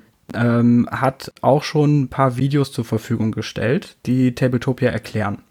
Die sind super. Äh, die sind zwar auf Englisch, also äh, die sind absolut assrein, kann ich alle empfehlen ähm, die bisher da zur Verfügung gestellt werden. Äh, man findet die auch auf Deutsch. Also irgendwo irgendwelche anderen YouTuber haben in, gerade zur Corona-Zeit alle irgendwie ein Video gemacht, wie spielt man auf Tabletopia. Hm. Äh, da ist keins bei, wo ich jetzt sage, das ist, das ist ähm, falsch. Die von der Spiel sind äh, sehr gut produziert und ähm, auch sehr kurz und auch, also erklären alle wirklich nur die wichtigen Dinge die man wissen muss. Ich verlinke die. auch, ja, verlinkt die. Die erklären ähm, bisher, vielleicht ähm, gibt es in den nächsten Tagen noch mehr, erstmal, äh, was das ist, wie man einen Account erstellt, wie man sich einloggt und die grundsätzliche Bedienung. Und äh, bei der grundsätzlichen Bedienung haben sie auch alle wichtigen Sachen irgendwie schon mal erklärt. Da würde ich gleich noch so ein paar Sachen irgendwie highlighten, die halt wirklich wichtig sind. Ähm, genau, also wenn man sich die anguckt, dann ist man schon mal so ein bisschen gut ausgerüstet. Dann weiß man schon, wie das so ungefähr geht. Ähm, grundsätzlich, ähm, man sollte es nicht nur mit Maus bedienen, sondern mit Maus und Tastatur. Ähm, jeder, der PC-Spiele in den letzten äh, 30 Jahren gespielt hat, weiß, wie wichtig die Tasten W, A, S und D sind. Jeder, der das noch nicht weiß, ich habe letztes Mal mitgekriegt, Sonja ähm, hatte davon noch nie gehört und hat die Pfeiltasten benutzt. Da wird es viele von geben, die halt keine Videospiele auf dem PC spielen, die für die das gar nicht so natürlich ist. Deswegen sage ich das mal kurz. Wenn man auf die Tastatur guckt, die Tasten W, A, S und D, die geben so ungefähr die Form der oder die Anordnung der Pfeiltasten an. Und die werden auch genauso benutzt. Also W und S ist oben und unten und A und D ist links und rechts. Damit kann man nämlich bei Tabletopia die Kamera hin und her bewegen auf dem Spieltisch. Das ist angenehm, weil da muss man nicht mit dem Maus irgendwie zum Rand des Bildschirms gehen oder so, sondern kann einfach ähm, mit der linken Hand die Kamera bewegen und mit der rechten Hand die Maus bewegen. Und wenn man ähm, eh schon da ist mit den Fingern, hat man ja links und rechts von seinem Mittelfinger die Tasten Q und E. Die sind auch noch recht wichtig, weil man mit Q und E nämlich äh, Dinge um 90 Grad dreht, nach links und rechts. Nicht für jedes Spiel wichtig, aber für ähm, einige. Genau, und neben dem Zeigefinger hat man dann die Taste F. Ähm, damit kann man alles einfach umdrehen. Also F ist dann die Abkürzung für Flip. Das ist natürlich wichtig für Karten. Also Karten verdeckt auf den Tisch legen, mit dem Mauszeiger drüber schweben, einfach F drücken, dann dreht sie um, nochmal F drücken, dreht sie sich wieder zurück. Und ähm, ja, wenn man das bei einem Würfel macht, dann dreht man den halt auf die gegenüberliegende Seite. Also alles wird einfach umgedreht. Darüber die Taste R, die ist dann für, die steht für Roll und äh, damit kann man sowas wie ja, Würfel werfen. Also einfach mit dem Mauszeiger über den Würfel und dann R drücken, dann wird sie gerollt. Die allerwichtigste Taste, und das ist wirklich, das kann ich nicht oft genug betonen, ist tatsächlich die Leertaste. Die wird in diesen Tutorial-Videos oft so nebenbei erwähnt, aber die Leertaste ist tatsächlich, ähm, die ist dafür da, wenn man mit einem Mauszeiger über irgendein Spielmaterial drüber schwebt und die Leertaste einmal antippt, dann wird dieses Spielmaterial in Vollbild angezeigt. Das heißt, man lässt sich, keine Ahnung, bei Flügelschlag das äh, Spielertableau im Vollbild anzeigen. Oder ähm, am anderen Ende des Tisches hat irgendwer gerade bei Flügelschlag einen Raubvogel gespielt und dann schwebe ich mit der Maus da kurz hin und drücke auf die Leertaste und dann wird mir die Karte komplett groß angezeigt. Und das ist das, was ich vorhin sagte. Und zwar richtig rum. Ähm, das heißt, ich muss gar nicht die Karte da hinten, also ich muss nicht mit meiner Kamera hinten zur anderen Seite des Tisches rübergehen und mich dann irgendwie umdrehen oder meinen Kopf nach links und rechts drehen, wie ich es am Spieltisch machen würde. So, ich drücke einfach die Leertaste und das zeigt mir das Spielmaterial einfach in groß an.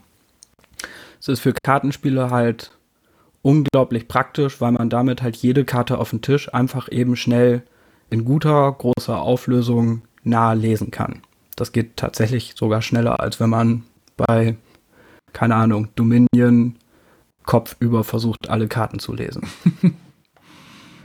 ähm, genau, und das ist wirklich, also das darf man nicht vergessen, das ist wirklich die eine Taste, die ungefähr 60% Spielzeit erspart auf Tabletopia. Weil es ist natürlich so, wenn ich alles mit der Maus bewegen muss, das dauert länger, als wenn ich das mit meinen Händen mache, weil ich mit meinen Händen einfach im Leben mehr arbeite als mit einer Maus natürlich. Ähm, ja, und äh, es dauert alles länger und deswegen sind solche kleinen Sachen wie benutzt dauernd die Leertaste, äh, die einem die Hälfte der Spielzeit einfach verkürzen, sind essentiell. Und die sparen natürlich total viel Frust. Also wenn man dann irgendwie anfängt, dann äh, festzustellen, ah, ich kann die Karte auf dem Kopf nicht lesen, wo kann ich jetzt irgendwie rechte Maustaste gedrückt halten, um die Kamera zu drehen, um das lesen zu können, dann bin ich da Tage beschäftigt. Das sollte man auf jeden Fall nicht tun. Genau, das sind, also das sind eigentlich die wichtigen Sachen, die man irgendwie für die Steuerung braucht. Die Spiel-Digital-Videos, äh, wenn man sich die anguckt, da wird noch mehr erklärt, wie man irgendwie mehrere Sachen gleichzeitig bewegt und so. Das brauche ich hier gar nicht alles erklären, weil das äh, hat man in zehn Minuten eh wieder vergessen. Ähm, was halt echt wichtig ist, und das ist mein absoluter Übertipp, ähm, man muss jetzt gar nicht erst bei der Spiel digital zum ersten Mal ähm, damit konfrontiert werden. Und man muss auch nicht sich jetzt irgendwie überlegen, wo kriege ich denn jetzt am Wochenende drei Mitspieler her, dass ich jetzt äh, eine Probepartie Underwater Cities irgendwie auf die Beine kriege. Was man jetzt am besten machen sollte, ist sich einen Account bei Tabletopia erstellen, einfach einen Spieltisch eröffnen, irgendein Spiel, was man kennt, für drei, für vier Spieler, vollkommen egal. Und dann startet man das Spiel einfach. Und dann ist man komplett alleine an diesem Spieltisch und kann einfach mal damit rumspielen.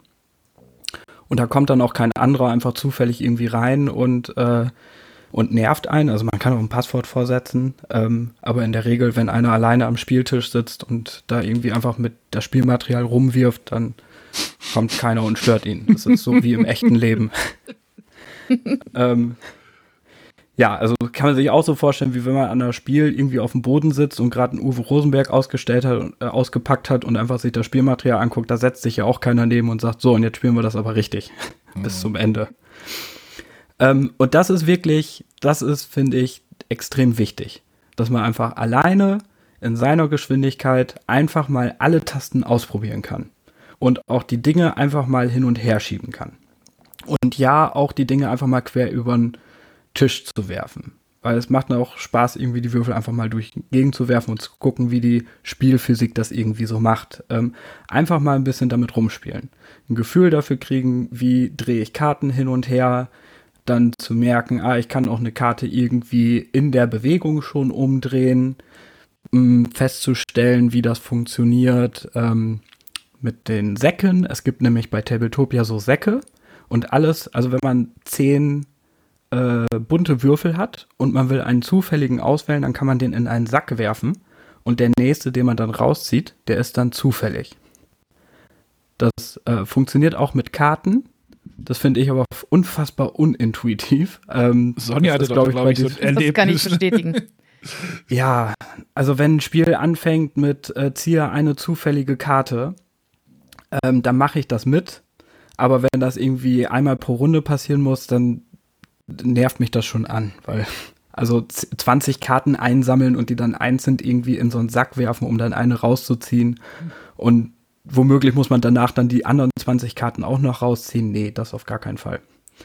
Ähm, ja, aber genau, das ist, das ist das, was ich auf jeden Fall empfehle, einfach alleine an einem Spieltisch zu sitzen und am besten auch noch mit einem Spiel, was man schon kennt. Und ähm, da kann man dann die ganze Steuerung und so einmal ausprobieren. Und äh, da wird man relativ fix ein Gefühl dafür bekommen, was gut funktioniert und was nicht gut funktioniert. Ähm, was ich dann als nächstes empfehlen würde, ähm, weil das einfach unglaublich interessant ist, sich einfach mal irgendein Spiel anzugucken, was man überhaupt noch nie auf dem Tisch hatte, was einen aber schon mal interessiert hat. Also einfach mal durch die Liste gehen und sagen, ah, ich wollte ja schon immer mal Viticulture spielen. Wie funktioniert denn das überhaupt? Dann kann man nämlich bei Tabletopia auch einfach mal die Umgebung nutzen, um sich das Spielmaterial anzugucken. Ähm, das ist nämlich ganz unabhängig von der Spiel digital, finde ich auch eine relativ interessante Ressource. Ich meine, man sieht ja bei Boardgame Geek immer die Bilder von dem Spielmaterial und so und sieht dann so einzelne Karten. Bei Tabletopia kann ich halt reingehen und kann mir das komplette Spielmaterial angucken. Also sei denn natürlich ist es irgendwie nur eine Demo-Version oder so. Kann mir auch mal das ganze Kartendeck so angucken und äh, vielleicht wird das auch für einige äh, bei der Spiel digital reichen, einfach mal an einem Tisch zu sein und sich einfach die Karten anzugucken. Das sollte man natürlich jetzt nicht machen, wenn das irgendwie eine Viererrunde ist und andere auf einen äh, irgendwie angewiesen sind, dass man das Spiel spielt. Aber wenn da gerade ein freier Tisch ist, warum nicht einfach mal das Spielmaterial angucken? Das macht man bei einer normalen Messe ja auch mal. Ähm, Aber kommen da irgendwelche Kosten auf einen zu oder wie ist da das, das Modell bei Tabletopia? Also ich nee, habe selber jetzt noch keinen eigenen Account, weil ich es bei der Castle Tricon äh, so nutzen konnte. Mhm. Bei Tabletopia gibt es verschiedene Bezahlmodelle. Es ist pauschal erstmal umsonst. Komplett. Ähm, es gibt aber Premium-Spiele, die man nur spielen kann, wenn man monatlich Geld bezahlt. Das sind gar nicht so viele, aber das sind dann so die üblichen Verdächtigen, zum Beispiel Flügelschlag, ist ein Premium-Spiel. Wobei das meistens auch so ist, dass ähm, eine Spielerzahl umsonst ist oder zwei Spielerzahlen und dann irgendwie ein paar andere Spielerzahlen kosten dann Geld. Ähm, die werden dann angezeigt mit so, einem, mit so einem Sternchen. Das heißt dann, das ist ein Premium-Spiel. Ich glaube, bei, bei Scythe ist es zum Beispiel so, die zwei- und drei Spieler-Version ist umsonst und dann vier und fünf kostet dann irgendwie Geld. Ähm, also das wird dann halt in, in Form eines Monatsabos äh, abgerechnet. Ich glaube, gibt es auch verschiedene ähm, verschiedene Dollar. Abstufungen, genau, 5 Dollar, 10 Dollar und dann irgendwie 15. Damit wird dann bestimmt, wie viele Spieltische man gleichzeitig offen haben darf und welche Spieltische und ähm, ob man äh, andere Mitspieler, die keinen Premium-Account hat, in Premium-Spiele einladen kann. Ähm, ja, für die Spiel digital wird es ähm, natürlich so sein, dass man da mit einem Free-Account äh, wunderbar durchkommt. Ich, also das hat jetzt keiner gesagt, aber ähm, die Verlage sind ja dran interessiert, ihre Spiele irgendwie unters Volk zu bringen. Die werden jetzt nicht Aber anfangen, da nicht als sogar Premium-Ding vom Märzverlag die Aussage, dass es da Premium-Zugänge gibt, irgendwie für vier Wochen oder so? Sowohl das für Boardgame als auch für Tabletopia. Ich meine, da mal das, was gehört zu haben. Das kann auch sein, die haben, also Tabletopia hat auf jeden Fall bei irgendeiner dieser Messen in Amerika ähm, das auch schon mal so gemacht, dass das ganze Wochenende einfach jeder pauschal ein Premium-User war. Ähm, das, ob die da jetzt wieder irgendwie einen Deal mit der Spiel digital haben, weiß ich jetzt gerade nicht. Das mag sein. Ich, irgendwas klingt mir da auch im Kopf, dass die Dominik da irgendwas mal gesagt hatte. Vielleicht sogar bei euch. Naja.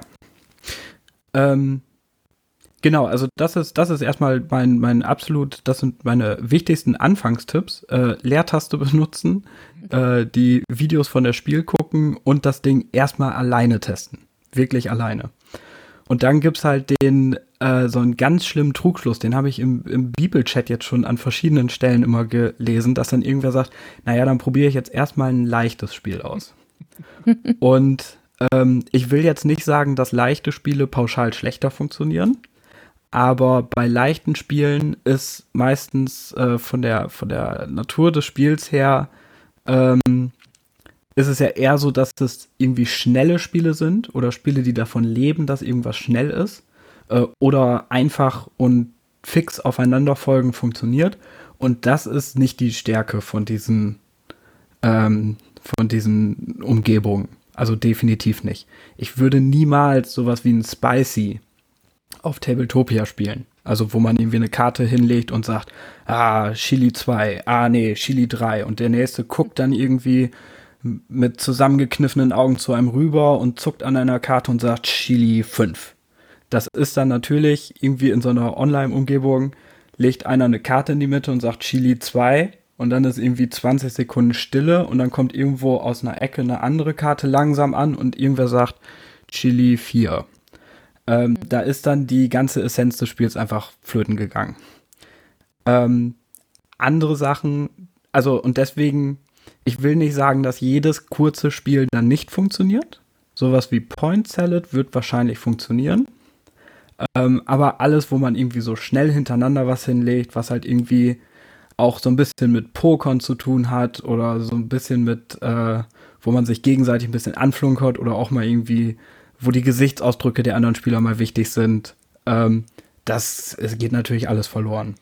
Und äh, solche Spiele mit sehr vielen, sehr, also mit vielen geheimen Informationen sind auch eher, also die leiden mehr als andere Spiele.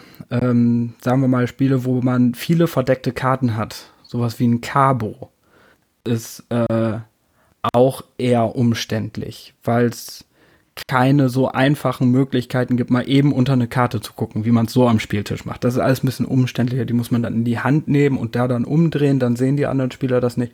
Dann dreht man sie wieder um und dann legt sie mal wieder auf den Tisch.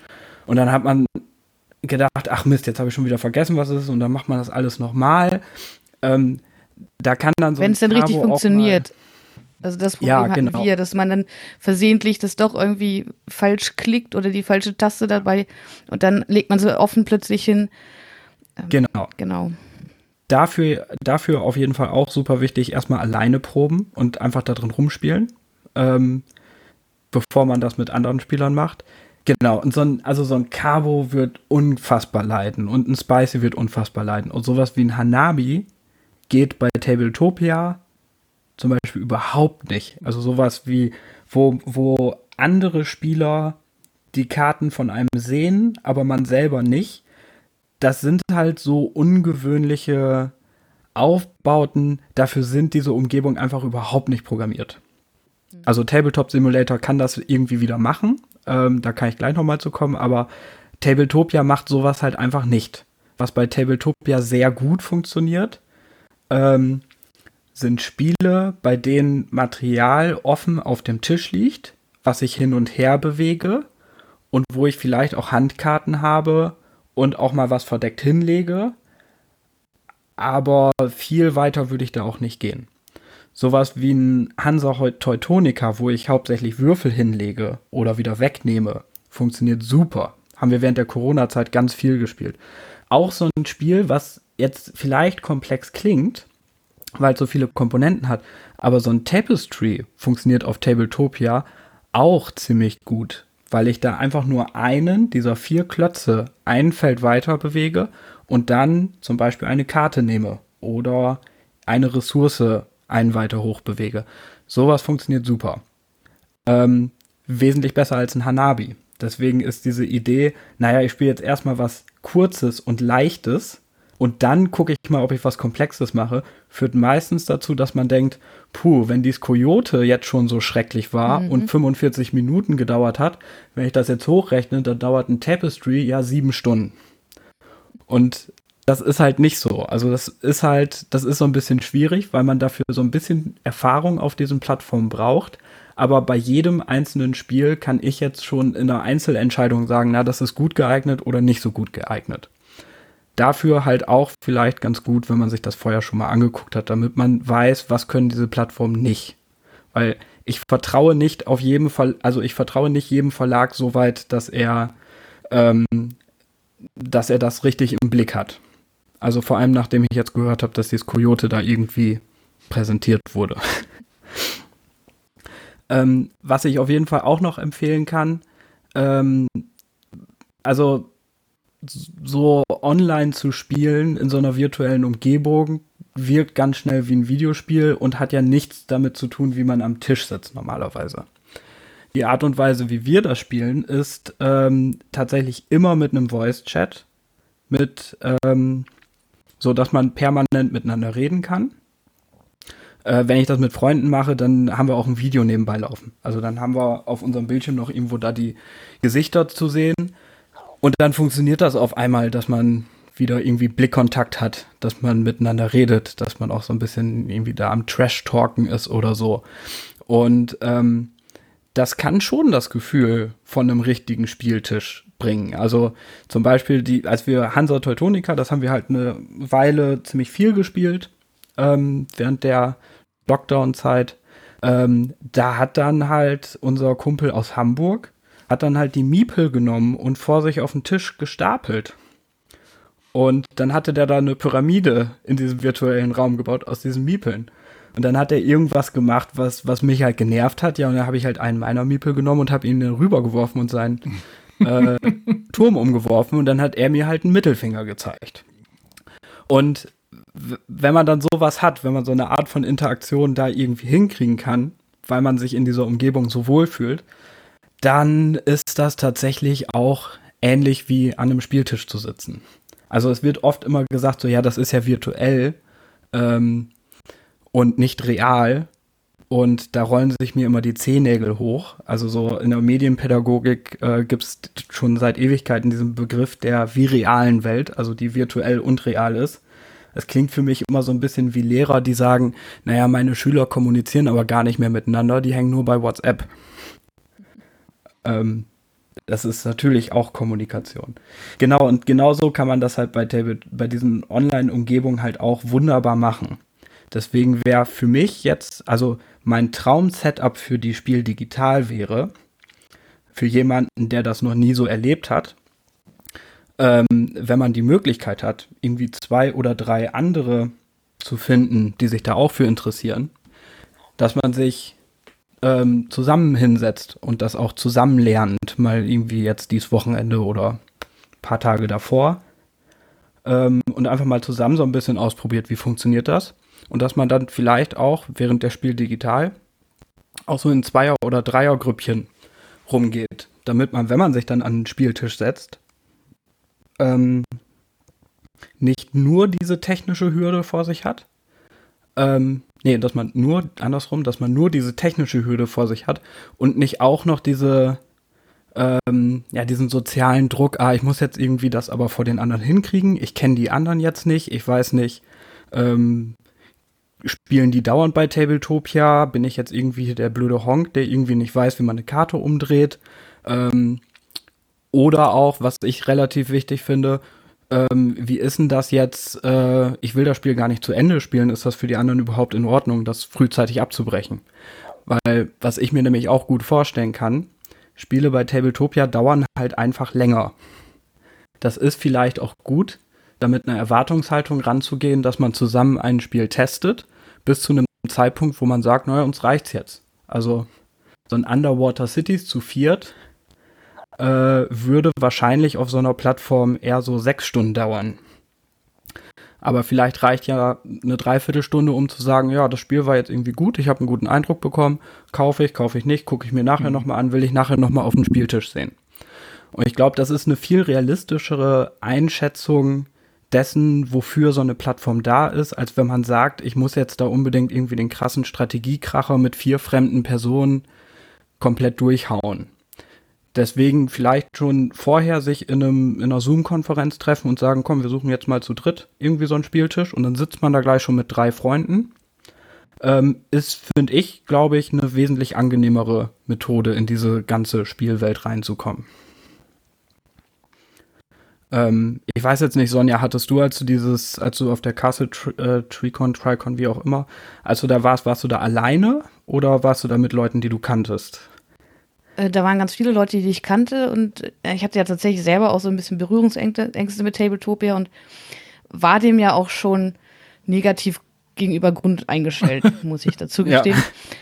Und dann habe ich den Spielevater, den Olli, äh, gesehen, dass der da allein an so einem Tisch steht und wir haben halt erst ein bisschen geschnackt. Der Spieleleiter war noch dabei. Ähm, und dann kam halt äh, so ein Erklärbär dazu und sagte, hier, soll ich das Spiel erklären? Dann dachte ich mir, na gut, dann probieren wir es halt mal.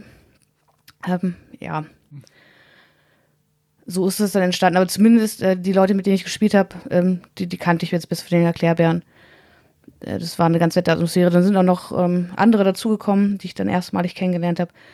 Also vom ganzen Drumherum hat mir das sehr gut gefallen, aber dieses Spiel hat mir halt wenig Spaß gemacht.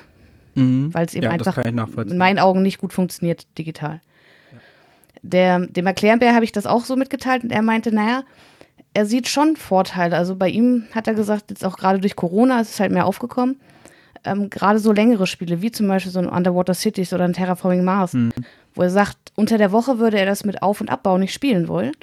Aber sich abends mal so äh, online zu treffen und das mal, da ist es halt schon aufgebaut.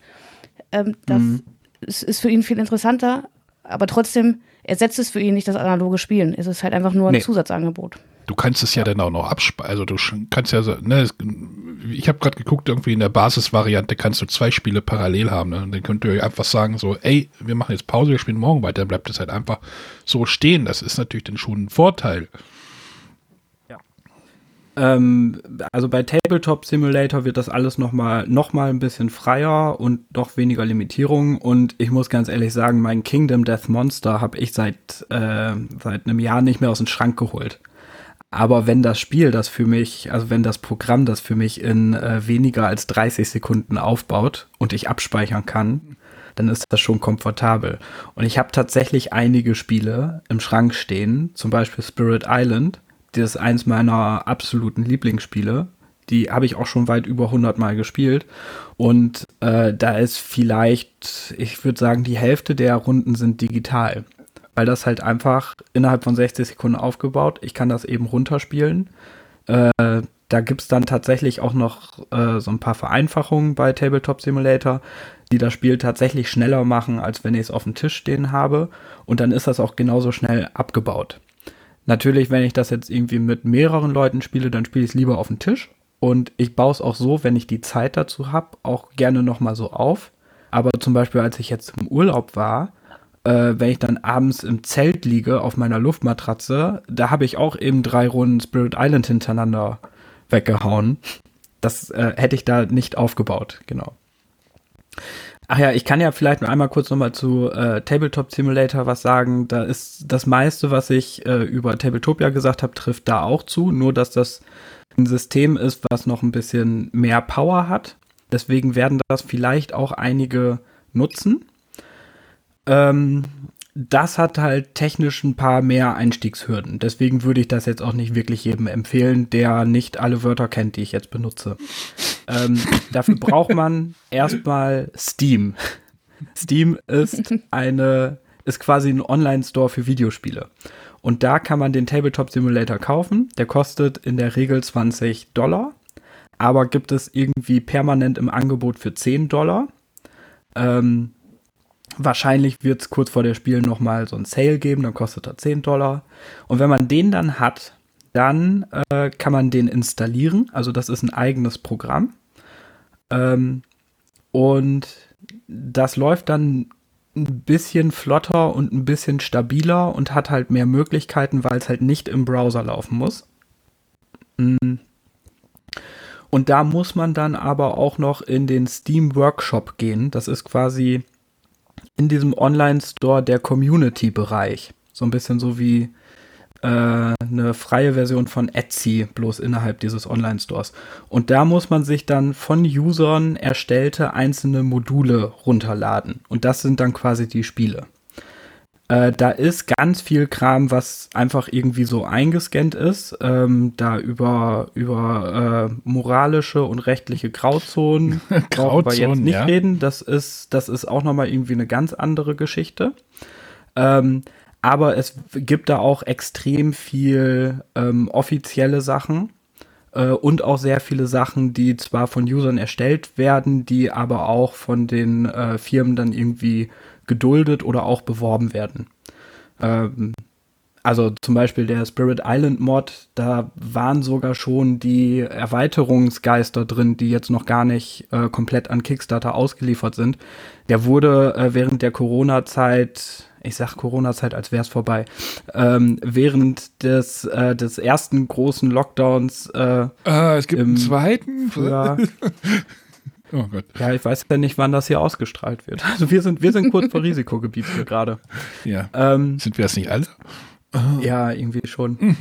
Auf jeden Fall, ähm, da hat tatsächlich Greater Than Games äh, in seinen ähm, in seinem Newsletter sogar auf diesen Mod verwiesen und hat gesagt, hier, wenn ihr das irgendwie ne, mit Leuten spielen wollt, die weiter weg sitzen, probiert das doch mal aus. Mhm. Ähm, also es wird halt an vielen Stellen halt auch geduldet und es gibt aber auch sehr viele offizielle ähm, Mods, also Mods heißen die Dinger dann. Ähm, vor allem, wenn es um Kickstarter geht. Also ähm, das ist natürlich auch nochmal so ein, so ein Ding. Auch bei Tabletopia gibt es so ein paar Kickstarter-Prototypen schon. Äh, da kann man dann, während man in einer Kickstarter-Kampagne ist, äh, klickt man da auf den Link, kommt dann zum Tabletop Simulator oder zu Tabletopia und dann kann man das Spiel schon mal spielen. Oder, was ja auch für einige reicht, das, was ich vorhin äh, sagte, sich einfach mal das Material angucken. Also gerade bei Kickstarter, wo man, wo die Bilder halt vielleicht einfach nur nicht reichen, so soll ich denen jetzt Geld geben oder nicht, sich mal das ganze Material, was schon zur Verfügung steht, anzugucken, auch super gut. Ähm, genau, Tabletop Simulator hat auf jeden Fall da wesentlich mehr Power. Und die gehen da um einige der, äh, um einige von den, von den Einschränkungen gut drumrum. Äh, da gibt es dann auch noch so ganz abgefahrene Zusatzfunktionen, wie dass man auf den Tisch malen kann oder auf den Karten malen kann. Also für Roll and Rides ist das irgendwie ganz interessant. Ach ja, genau, das äh, Tabletopia und Roll and Rides auch eher sperrig. Also äh, so das einfache Roll and Ride mal eben zu spielen, ist nicht so einfach bei Tabletopia. Äh, sollte man wissen, weil ähm, auch wenn das auf dem Tisch irgendwie einfach ist, mal irgendwo ein Kreuz zu setzen, ähm, die Funktion gibt es bei Tabletopia nicht. Das heißt, da bedienen die sich dann immer solcher Hilfsmittel wie einen Sack voller kleiner schwarzen Kreuze, aus dem man ein Kreuz rauszieht und dann auf sein Blatt legt und so. Ähm, auch eher mittelmäßig gut bis furchtbar. Die best, das beste Feature ähm, von Tabletop Simulator hast du jetzt aber noch gar nicht gesagt. Genau, du kannst auf den, du kannst den, du kannst den Tableflip machen. Das heißt, genau. du drückst auf den Knopf und dann fliegt der Tisch einfach um ähm, oh je. Ja, das, das äh, nutzt keiner tatsächlich. Aber jeder ja, kennt aber, es. Also, aber jeder kennt es, genau. Tabletop Simulator funktioniert halt da irgendwie recht gut, wo es halt ein bisschen komplexer wird. Ich kenne auch einige, die spielen ihre Warhammer-Partien da, weil die äh, weder die Zeit noch das Geld haben, sich irgendwie großes Terrain zu bauen. Das heißt, die laden sich einfach irgendeine 3D-Umgebung, irgendeinen Wald mit äh, Steinen und was weiß ich runter und importieren dann da ihre Warhammer-Armeen und spielen dann, dann Tabletop tatsächlich da drauf.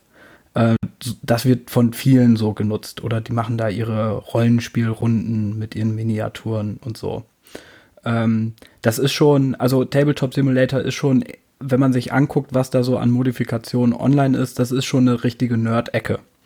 Und da geht es auch eher so in den, in den etwas spezielleren Bereich teilweise. Äh, die sind auch schon bei, ich glaube, momentan sind es 40.000 Online-Mods, die es da gibt.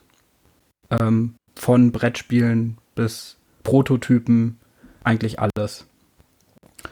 Ähm, genau.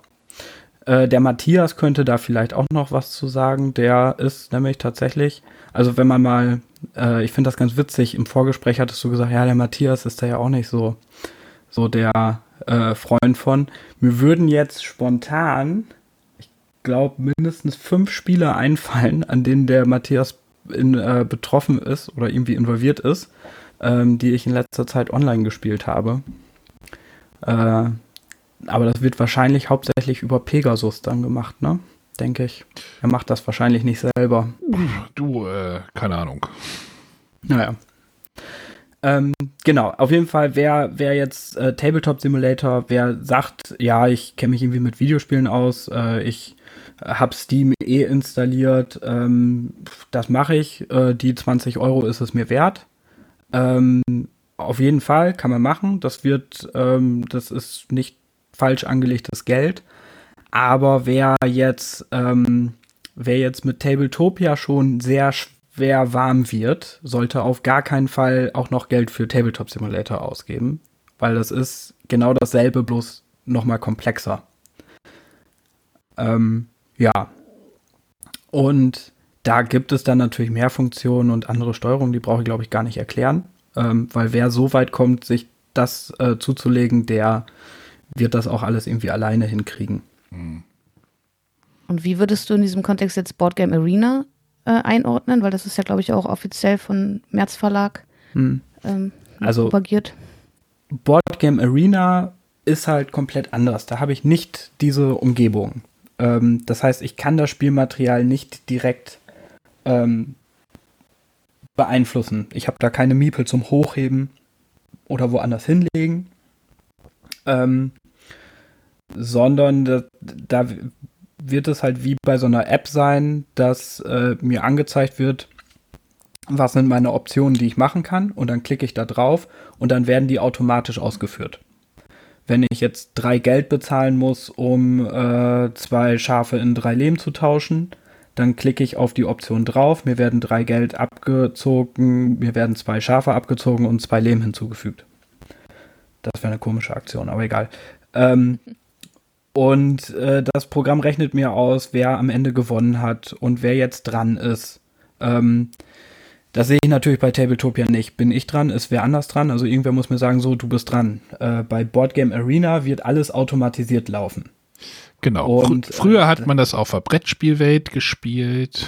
Genau. Anfang des das Jahrtausends. War früher, das war früher Brettspielwelt, war es jetzt Boardgame Arena. Ja, Brettspielwelt ist ja irgendwie existiert noch, aber. Das gibt's noch. Da war ich neulich nochmal. Hab mal, aber das ja, ist, das gibt's noch. Aber es ist, also da gibt's auch neue Sachen. Also äh, die Crew ist zum Beispiel bei Brettspielwelt, aber ich äh, die Plattform ist irgendwo stehen geblieben, so ein bisschen. Ja, ja. Ähm, Boardgame Arena ist halt das neue Ding. Also da, es gibt auch viele. Es gibt Yukata, es gibt äh, irgendwas Französisches, was ich nicht aussprechen kann.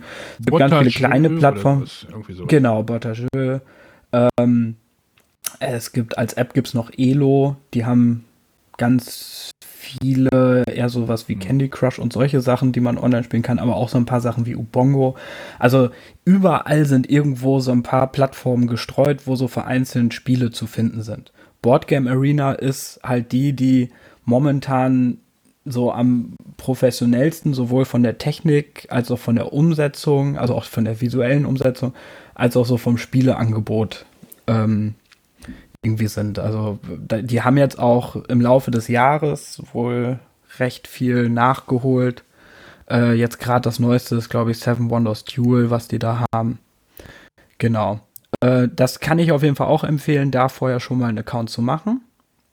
Ähm, und dann einfach mal ein bisschen durch die Spiele durchzugehen. Da ist dann der Nachteil, da kann man nicht wie bei Tabletopia sich mal an den Tisch setzen und einfach mal anfangen rumzuspielen. Außer es gibt zufällig eine Solo-Variante von dem Spiel. Dann geht das natürlich. Ähm, also da müsste man sich vielleicht schon mal irgendwie drauf einlassen, entweder mit wem Fremdes da mal eine Runde zu spielen oder sich mit irgendwem zu verabreden, um da was zu spielen. Ich habe da neulich, ich habe da neulich Downforce mal gespielt, weil ich da hatten so irgendwie neuen Strecken. Ähm, mhm.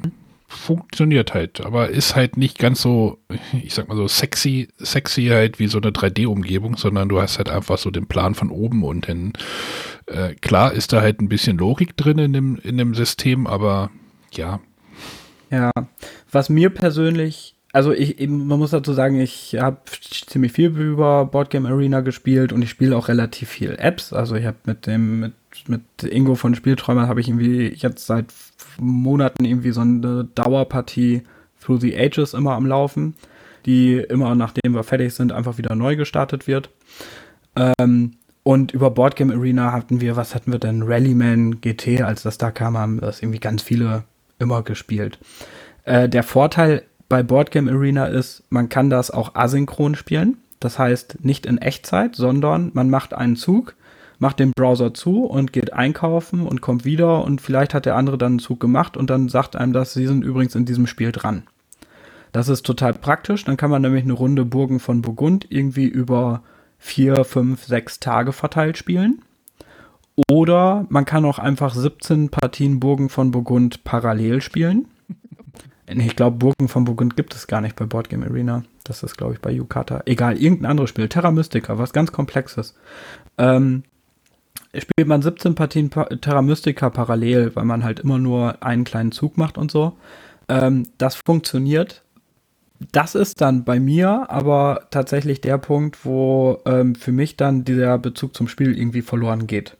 Also ich habe mhm. bei Boardgame Arena habe ich nicht das Gefühl, dass ich ein Brettspiel spiele, da habe ich das Gefühl, ich spiele irgendwie so ein, irgendeine App oder so. Hm. Ähm, ich brauche halt tatsächlich, wenn ich sowas, also was heißt ich brauche, aber was ich halt besonders schön finde und auch wirklich ein schönes Spielerlebnis finde, ist tatsächlich, wenn ich mit Menschen, die ich kenne, in einem Videochat bin und in so einer Umgebung mich befinde und ich mit den Menschen kommunizieren kann und da tatsächlich eine Interaktion ist. Weil was, was zum Beispiel so ein ganz, ganz kleines kleines Feature ist von Tabletopia und Tabletop Simulator, was äh, worüber niemand spricht, was ich aber immens wichtig finde, ist der Mauszeiger. Man hat nämlich die eigene Hand als Mauszeiger und wenn man mit dem Mauszeiger über Spielfeld geht, dann sehen die anderen Spieler, wo die Hand gerade lang geht.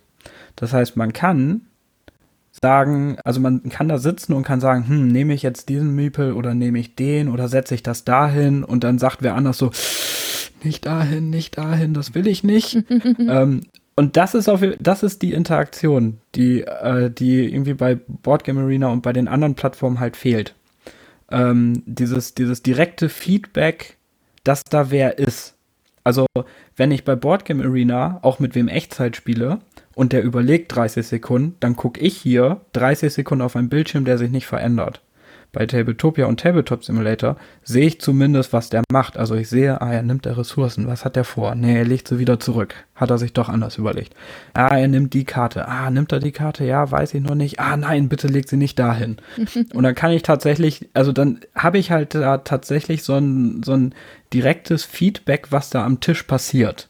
Mhm. Das habe ich bei Boardgame Arena nicht. Bei diesen äh, regelunterstützten Spielen habe ich halt, also sehe ich im Endeffekt immer nur die Ergebnisse der Züge. Ähm, Boardgame Arena hat halt so ein bisschen das eingebaut, dass man auch die Spielzüge der anderen live sehen kann, auch wenn die wieder einen Spielzug zurücknehmen oder so. Aber das, also der Mauszeiger, also zu sehen, wo ist die Hand des Mitspielers, ist, finde ich, irgendwie so ein total wichtiges Feature. Mhm. Vor allem auch, weil man dann das Gefühl hat, dass er ein anderer Mensch ist. Also ich sehe, ne, ich sehe, etwas bewegt sich. Da, da, sehe ich auch irgendwie, da ist eine Überlegung hinter, warum geht die Maus jetzt dahin? Was guckt der da drüben? Äh, will der eher das machen oder eher das? Und äh, das ist, finde ich, wesentlich spannender, als auf dem Bildschirm zu starren, auf dem nichts passiert und darauf zu warten, ob jetzt irgendwo eine Ressource weggeht oder nicht. Und ja, ich, also vielleicht ist das auch mal für ähm, für Menschen, die da noch nicht so viel Berührungspunkte mit hatten, auch mal irgendwie so eine, so eine ähm, Perspektive, da vielleicht mal ein bisschen Neugier ähm, zu wecken, dass es tatsächlich sein kann, dass man da dieses Gefühl von einem Spieltisch ähm, über die Interaktion mit den anderen Menschen irgendwie kriegen kann. Und ja, wenn dann das Spiel halt mal irgendwie ein bisschen sperriger läuft oder nicht so cool läuft, ja, dann ist das, finde ich, auch gar nicht so der Weltuntergang. Also solange ich da mit Leuten sitze, mit denen ich irgendwie vielleicht noch mal einen Joke drüber machen kann oder so, ist das, finde ich, äh, wichtiger bei einer Spielerfahrung, als dass das Spiel jetzt irgendwie hundertprozentig perfekt war.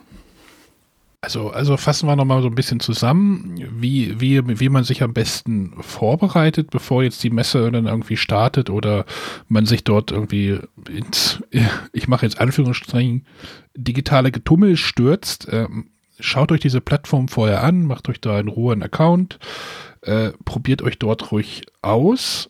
Hm, ich sage immer, wenn, wenn jemand Software ausprobieren soll, ihr könnt nichts kaputt machen. Richtig. Also das, das, das kann man auch nicht. Das habe ich Sonja heute auch schon einmal gesagt. Ja. man kann nichts kaputt machen. Ähm, äh, einfach oder vielleicht dann halt auch mal mit, mit, sich mit Bekannten vielleicht schon mal verabreden über keine Ahnung Slack, äh, Telefon, äh, Discord, Zoom, you name it, Skype ähm, und dann einfach mal so irgendwie sich da mal austoben und vielleicht die Berührungsängste da mal ein bisschen abzulegen. Und du hast ja gesagt, benutzt die Pfeiltaste, also ein bisschen Tastaturunterstützung ist da, glaube ich, auch sehr wichtig. Ja, nicht die Pfeiltasten benutzen. Wer äh, nicht, ich meinte, be, benutzt, ich wollte Tastatur sagen, aber ja. ähm, ähm, unten links bei Tabletopia gibt es übrigens auch noch einen Knopf, also gibt es mehrere Knöpfe. Drückt man auf den einen, kriegt man nochmal die ganze Steuerung angezeigt. Hm. Drückt man auf den anderen, kriegt man ein PDF mit den Spielregeln. Ich glaube, bei Tabletop Simulator kannst du auch ein ganzes Tutorial irgendwie durchmachen, glaube ich, ne? Bei Tabletop Simulator kommt es halt drauf an, wie die Leute das programmiert haben. Da gibt es halt Skripte, die irgendwas automatisieren. Ähm, ja, das hängt dann von den einzelnen Programmierungen ab. Wenn ich, wenn ich einen Tipp geben dürfte, was zum Beispiel äh, gut funktionieren könnte und was wirklich alle wichtigen Funktionen einmal zeigt, was man bei Tabletopia braucht. Äh, Quacksalber von Quedlinburg ist halt so von dem, was man da macht, so mittelmäßig komplex. Aber da kann man schon mal lernen, Dinge aus dem Sack zu ziehen, Dinge in den Sack reinzuwerfen und diese ganzen Karten, die da um 90 Grad gedreht liegen und ziemlich weit weg liegen, die mit der Leertaste mal näher ranzuholen. Und wenn man dann sich auch noch fragt, oh, diese neue Erweiterung, die wollte ich mir ja immer mal angucken, die kann man sich da jetzt schon mal angucken. habe hab ich, hab ich letztens gemacht, habe ich mir angeguckt und gedacht, ach ja, nett, sowas. Genau. So ein, aber, aber erwartet halt, erwartet halt nicht das Gleiche, was ihr halt zu Hause am Spieltisch kriegt. Das ist halt nee. doch was anderes. Nee. nee. Genau das, äh, das, was man zu Hause am T Spieltisch kriegt, würde ich halt eher versuchen, über eine, über eine schöne schöne Videokonferenz mit anderen Leuten irgendwie nebenbei zu kriegen. Genau. Ja, es ist Und es wird ja Next Level. Es, genau, es wird ja, es wird ja eh so sein, dass da irgendwer am Tisch ist, der was erklärt. Also da sind Menschen, mit denen man reden kann und äh, ja, das ist wahrscheinlich eher so das, worauf man sich so ein bisschen konzentrieren sollte, als die technischen Sachen, wenn man da Spaß draus ziehen will. Sonja, ziehst, also, du jetzt, ziehst du jetzt Spaß daraus? nee, tatsächlich bin ich jetzt äh, nach den Ausführungen von Hesi äh, positiver eingestimmt und denke mir, also ich habe das äh, auch vorhin verfolgt, was du genannt hast mit den Tasten. WASD ist mir natürlich schon mal irgendwie ein Begriff gewesen. Aber ich kann mir das gut vorstellen, wenn ich jetzt äh, mit, den, mit der linken Hand hier diese Tasten bediene und dann mit der rechten die Maus. Das fühlt sich auf jeden Fall intuitiver an, als das hier irgendwie mit den Pfeiltasten mit irgendeiner Hand und dann mit der Maus irgendwie. Das war letztes Mal noch ein bisschen chaotisch bei mir. Ähm, und so kann ich mir das tatsächlich gut vorstellen. Also gerade bei diesem ähm, Heidelberg-Event war ja auch die Sache, man hatte vorher eine Videoverbindung mhm. und wurde dann halt zu Tabletopia weitergeleitet und dann war eben das Video weg, man hat nur die Stimme gehört. Ähm, mhm. Aber ich habe das gerade so im Kopf mit, mit so einer parallelen Videoschalte, kann ich mir das tatsächlich ganz gut vorstellen. Also du wirst dich vorbereiten, ja?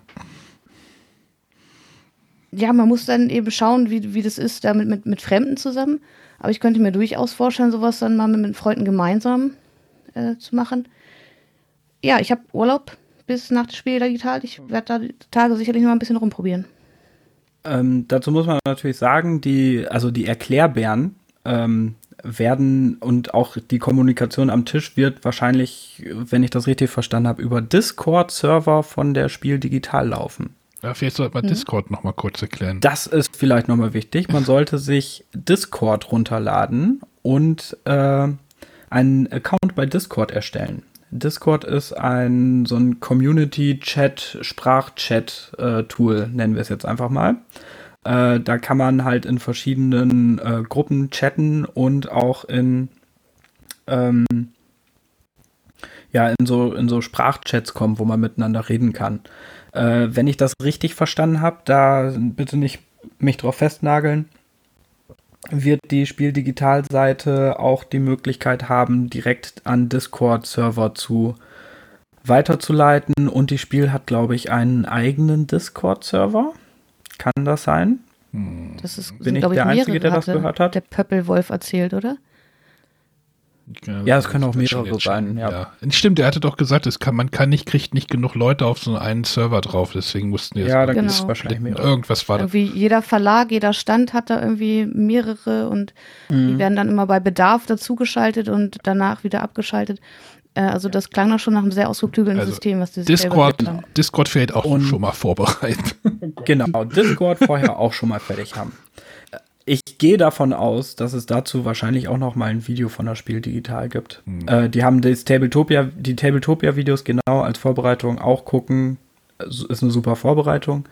Ähm, der Discord-Server da hat man natürlich kein Video, aber es hält einen natürlich niemand davon ab, dass man nicht nebenbei noch irgendwie eine Zoom- oder Skype-Konferenz laufen hat und dass man die mal eben kurz auf Stumm schaltet, während der Erklärbär da was erklärt. Und wenn man da eh nur mit seinen Leuten dann im Raum ist, dass man dann äh, die Skype-Konferenz dann halt nochmal aber du kannst hat, auch bei Discord, du kannst auch bei Discord auch Videocalls Video machen, oder? Boah, ja, bei, als wahrscheinlich. bei der, bei der Spieleoffensive war, lief das auch über Discord. Das war dann Videoraum sogar. Ja, ähm, ich habe ich hab Discord halt meistens äh, nebenbei auf einem Handy laufen. Ja, ähm, am PC ging das. Da wird's, da wird's dann immer ein bisschen schwierig. das, also vor allem, wenn es dann darum geht, dass die Kamera nicht irgendwie einfach nur mein Sofa zeigt, wo das Handy neben mir liegt. Ja. Gut, also Discord äh, auch noch auf die Liste. Heieiei.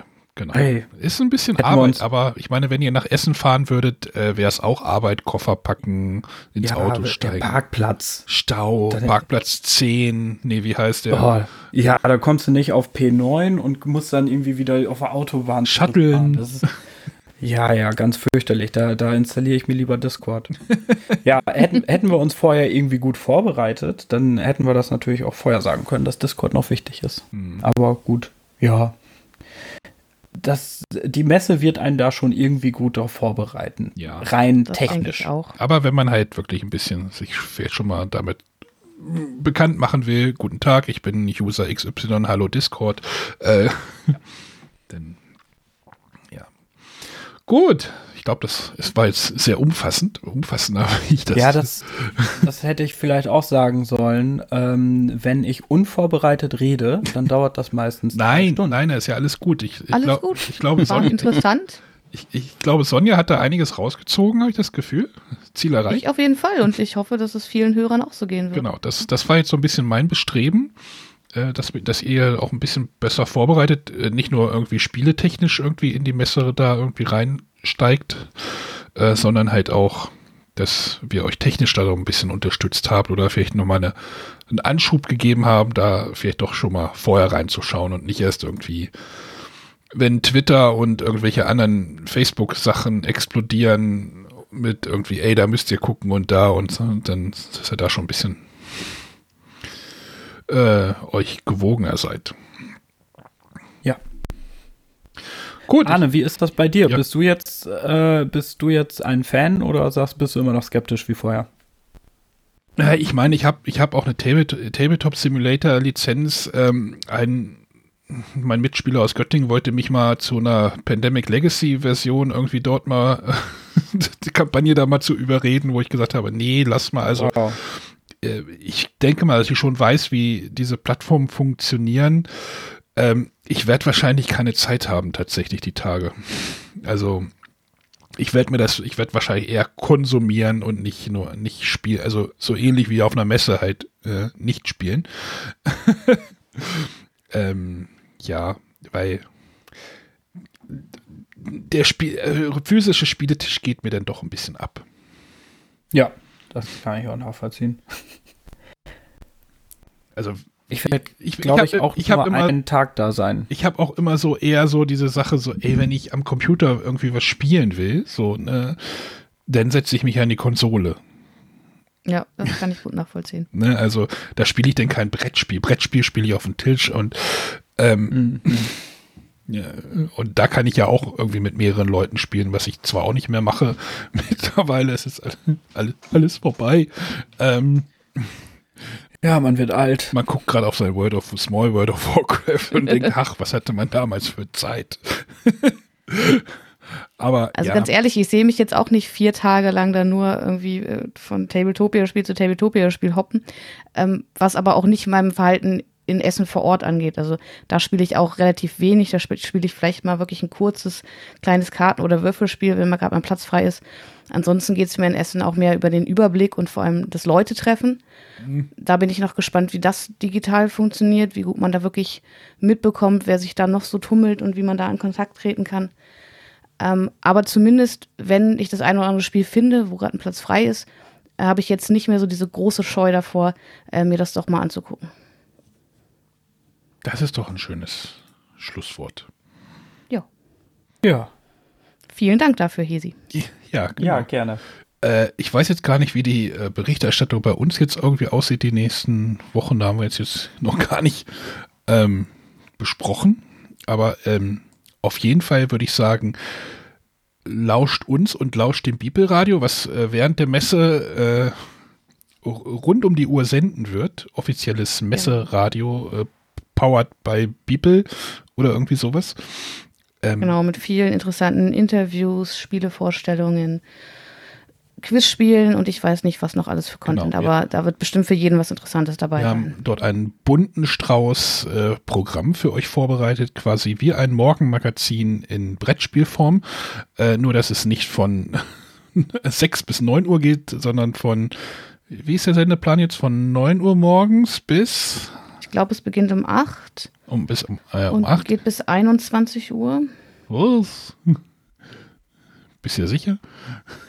nee, ich glaube aber so ganz sicher ist es auch noch nicht. Ja, also, also, bis 18 Uhr steht auf jeden Fall fest, aber wir haben scheinbar auch mehr Inhalte produziert, sodass auch nach 18 Uhr sogar noch neue Inhalte kommen. Wir können. haben zu viel Content.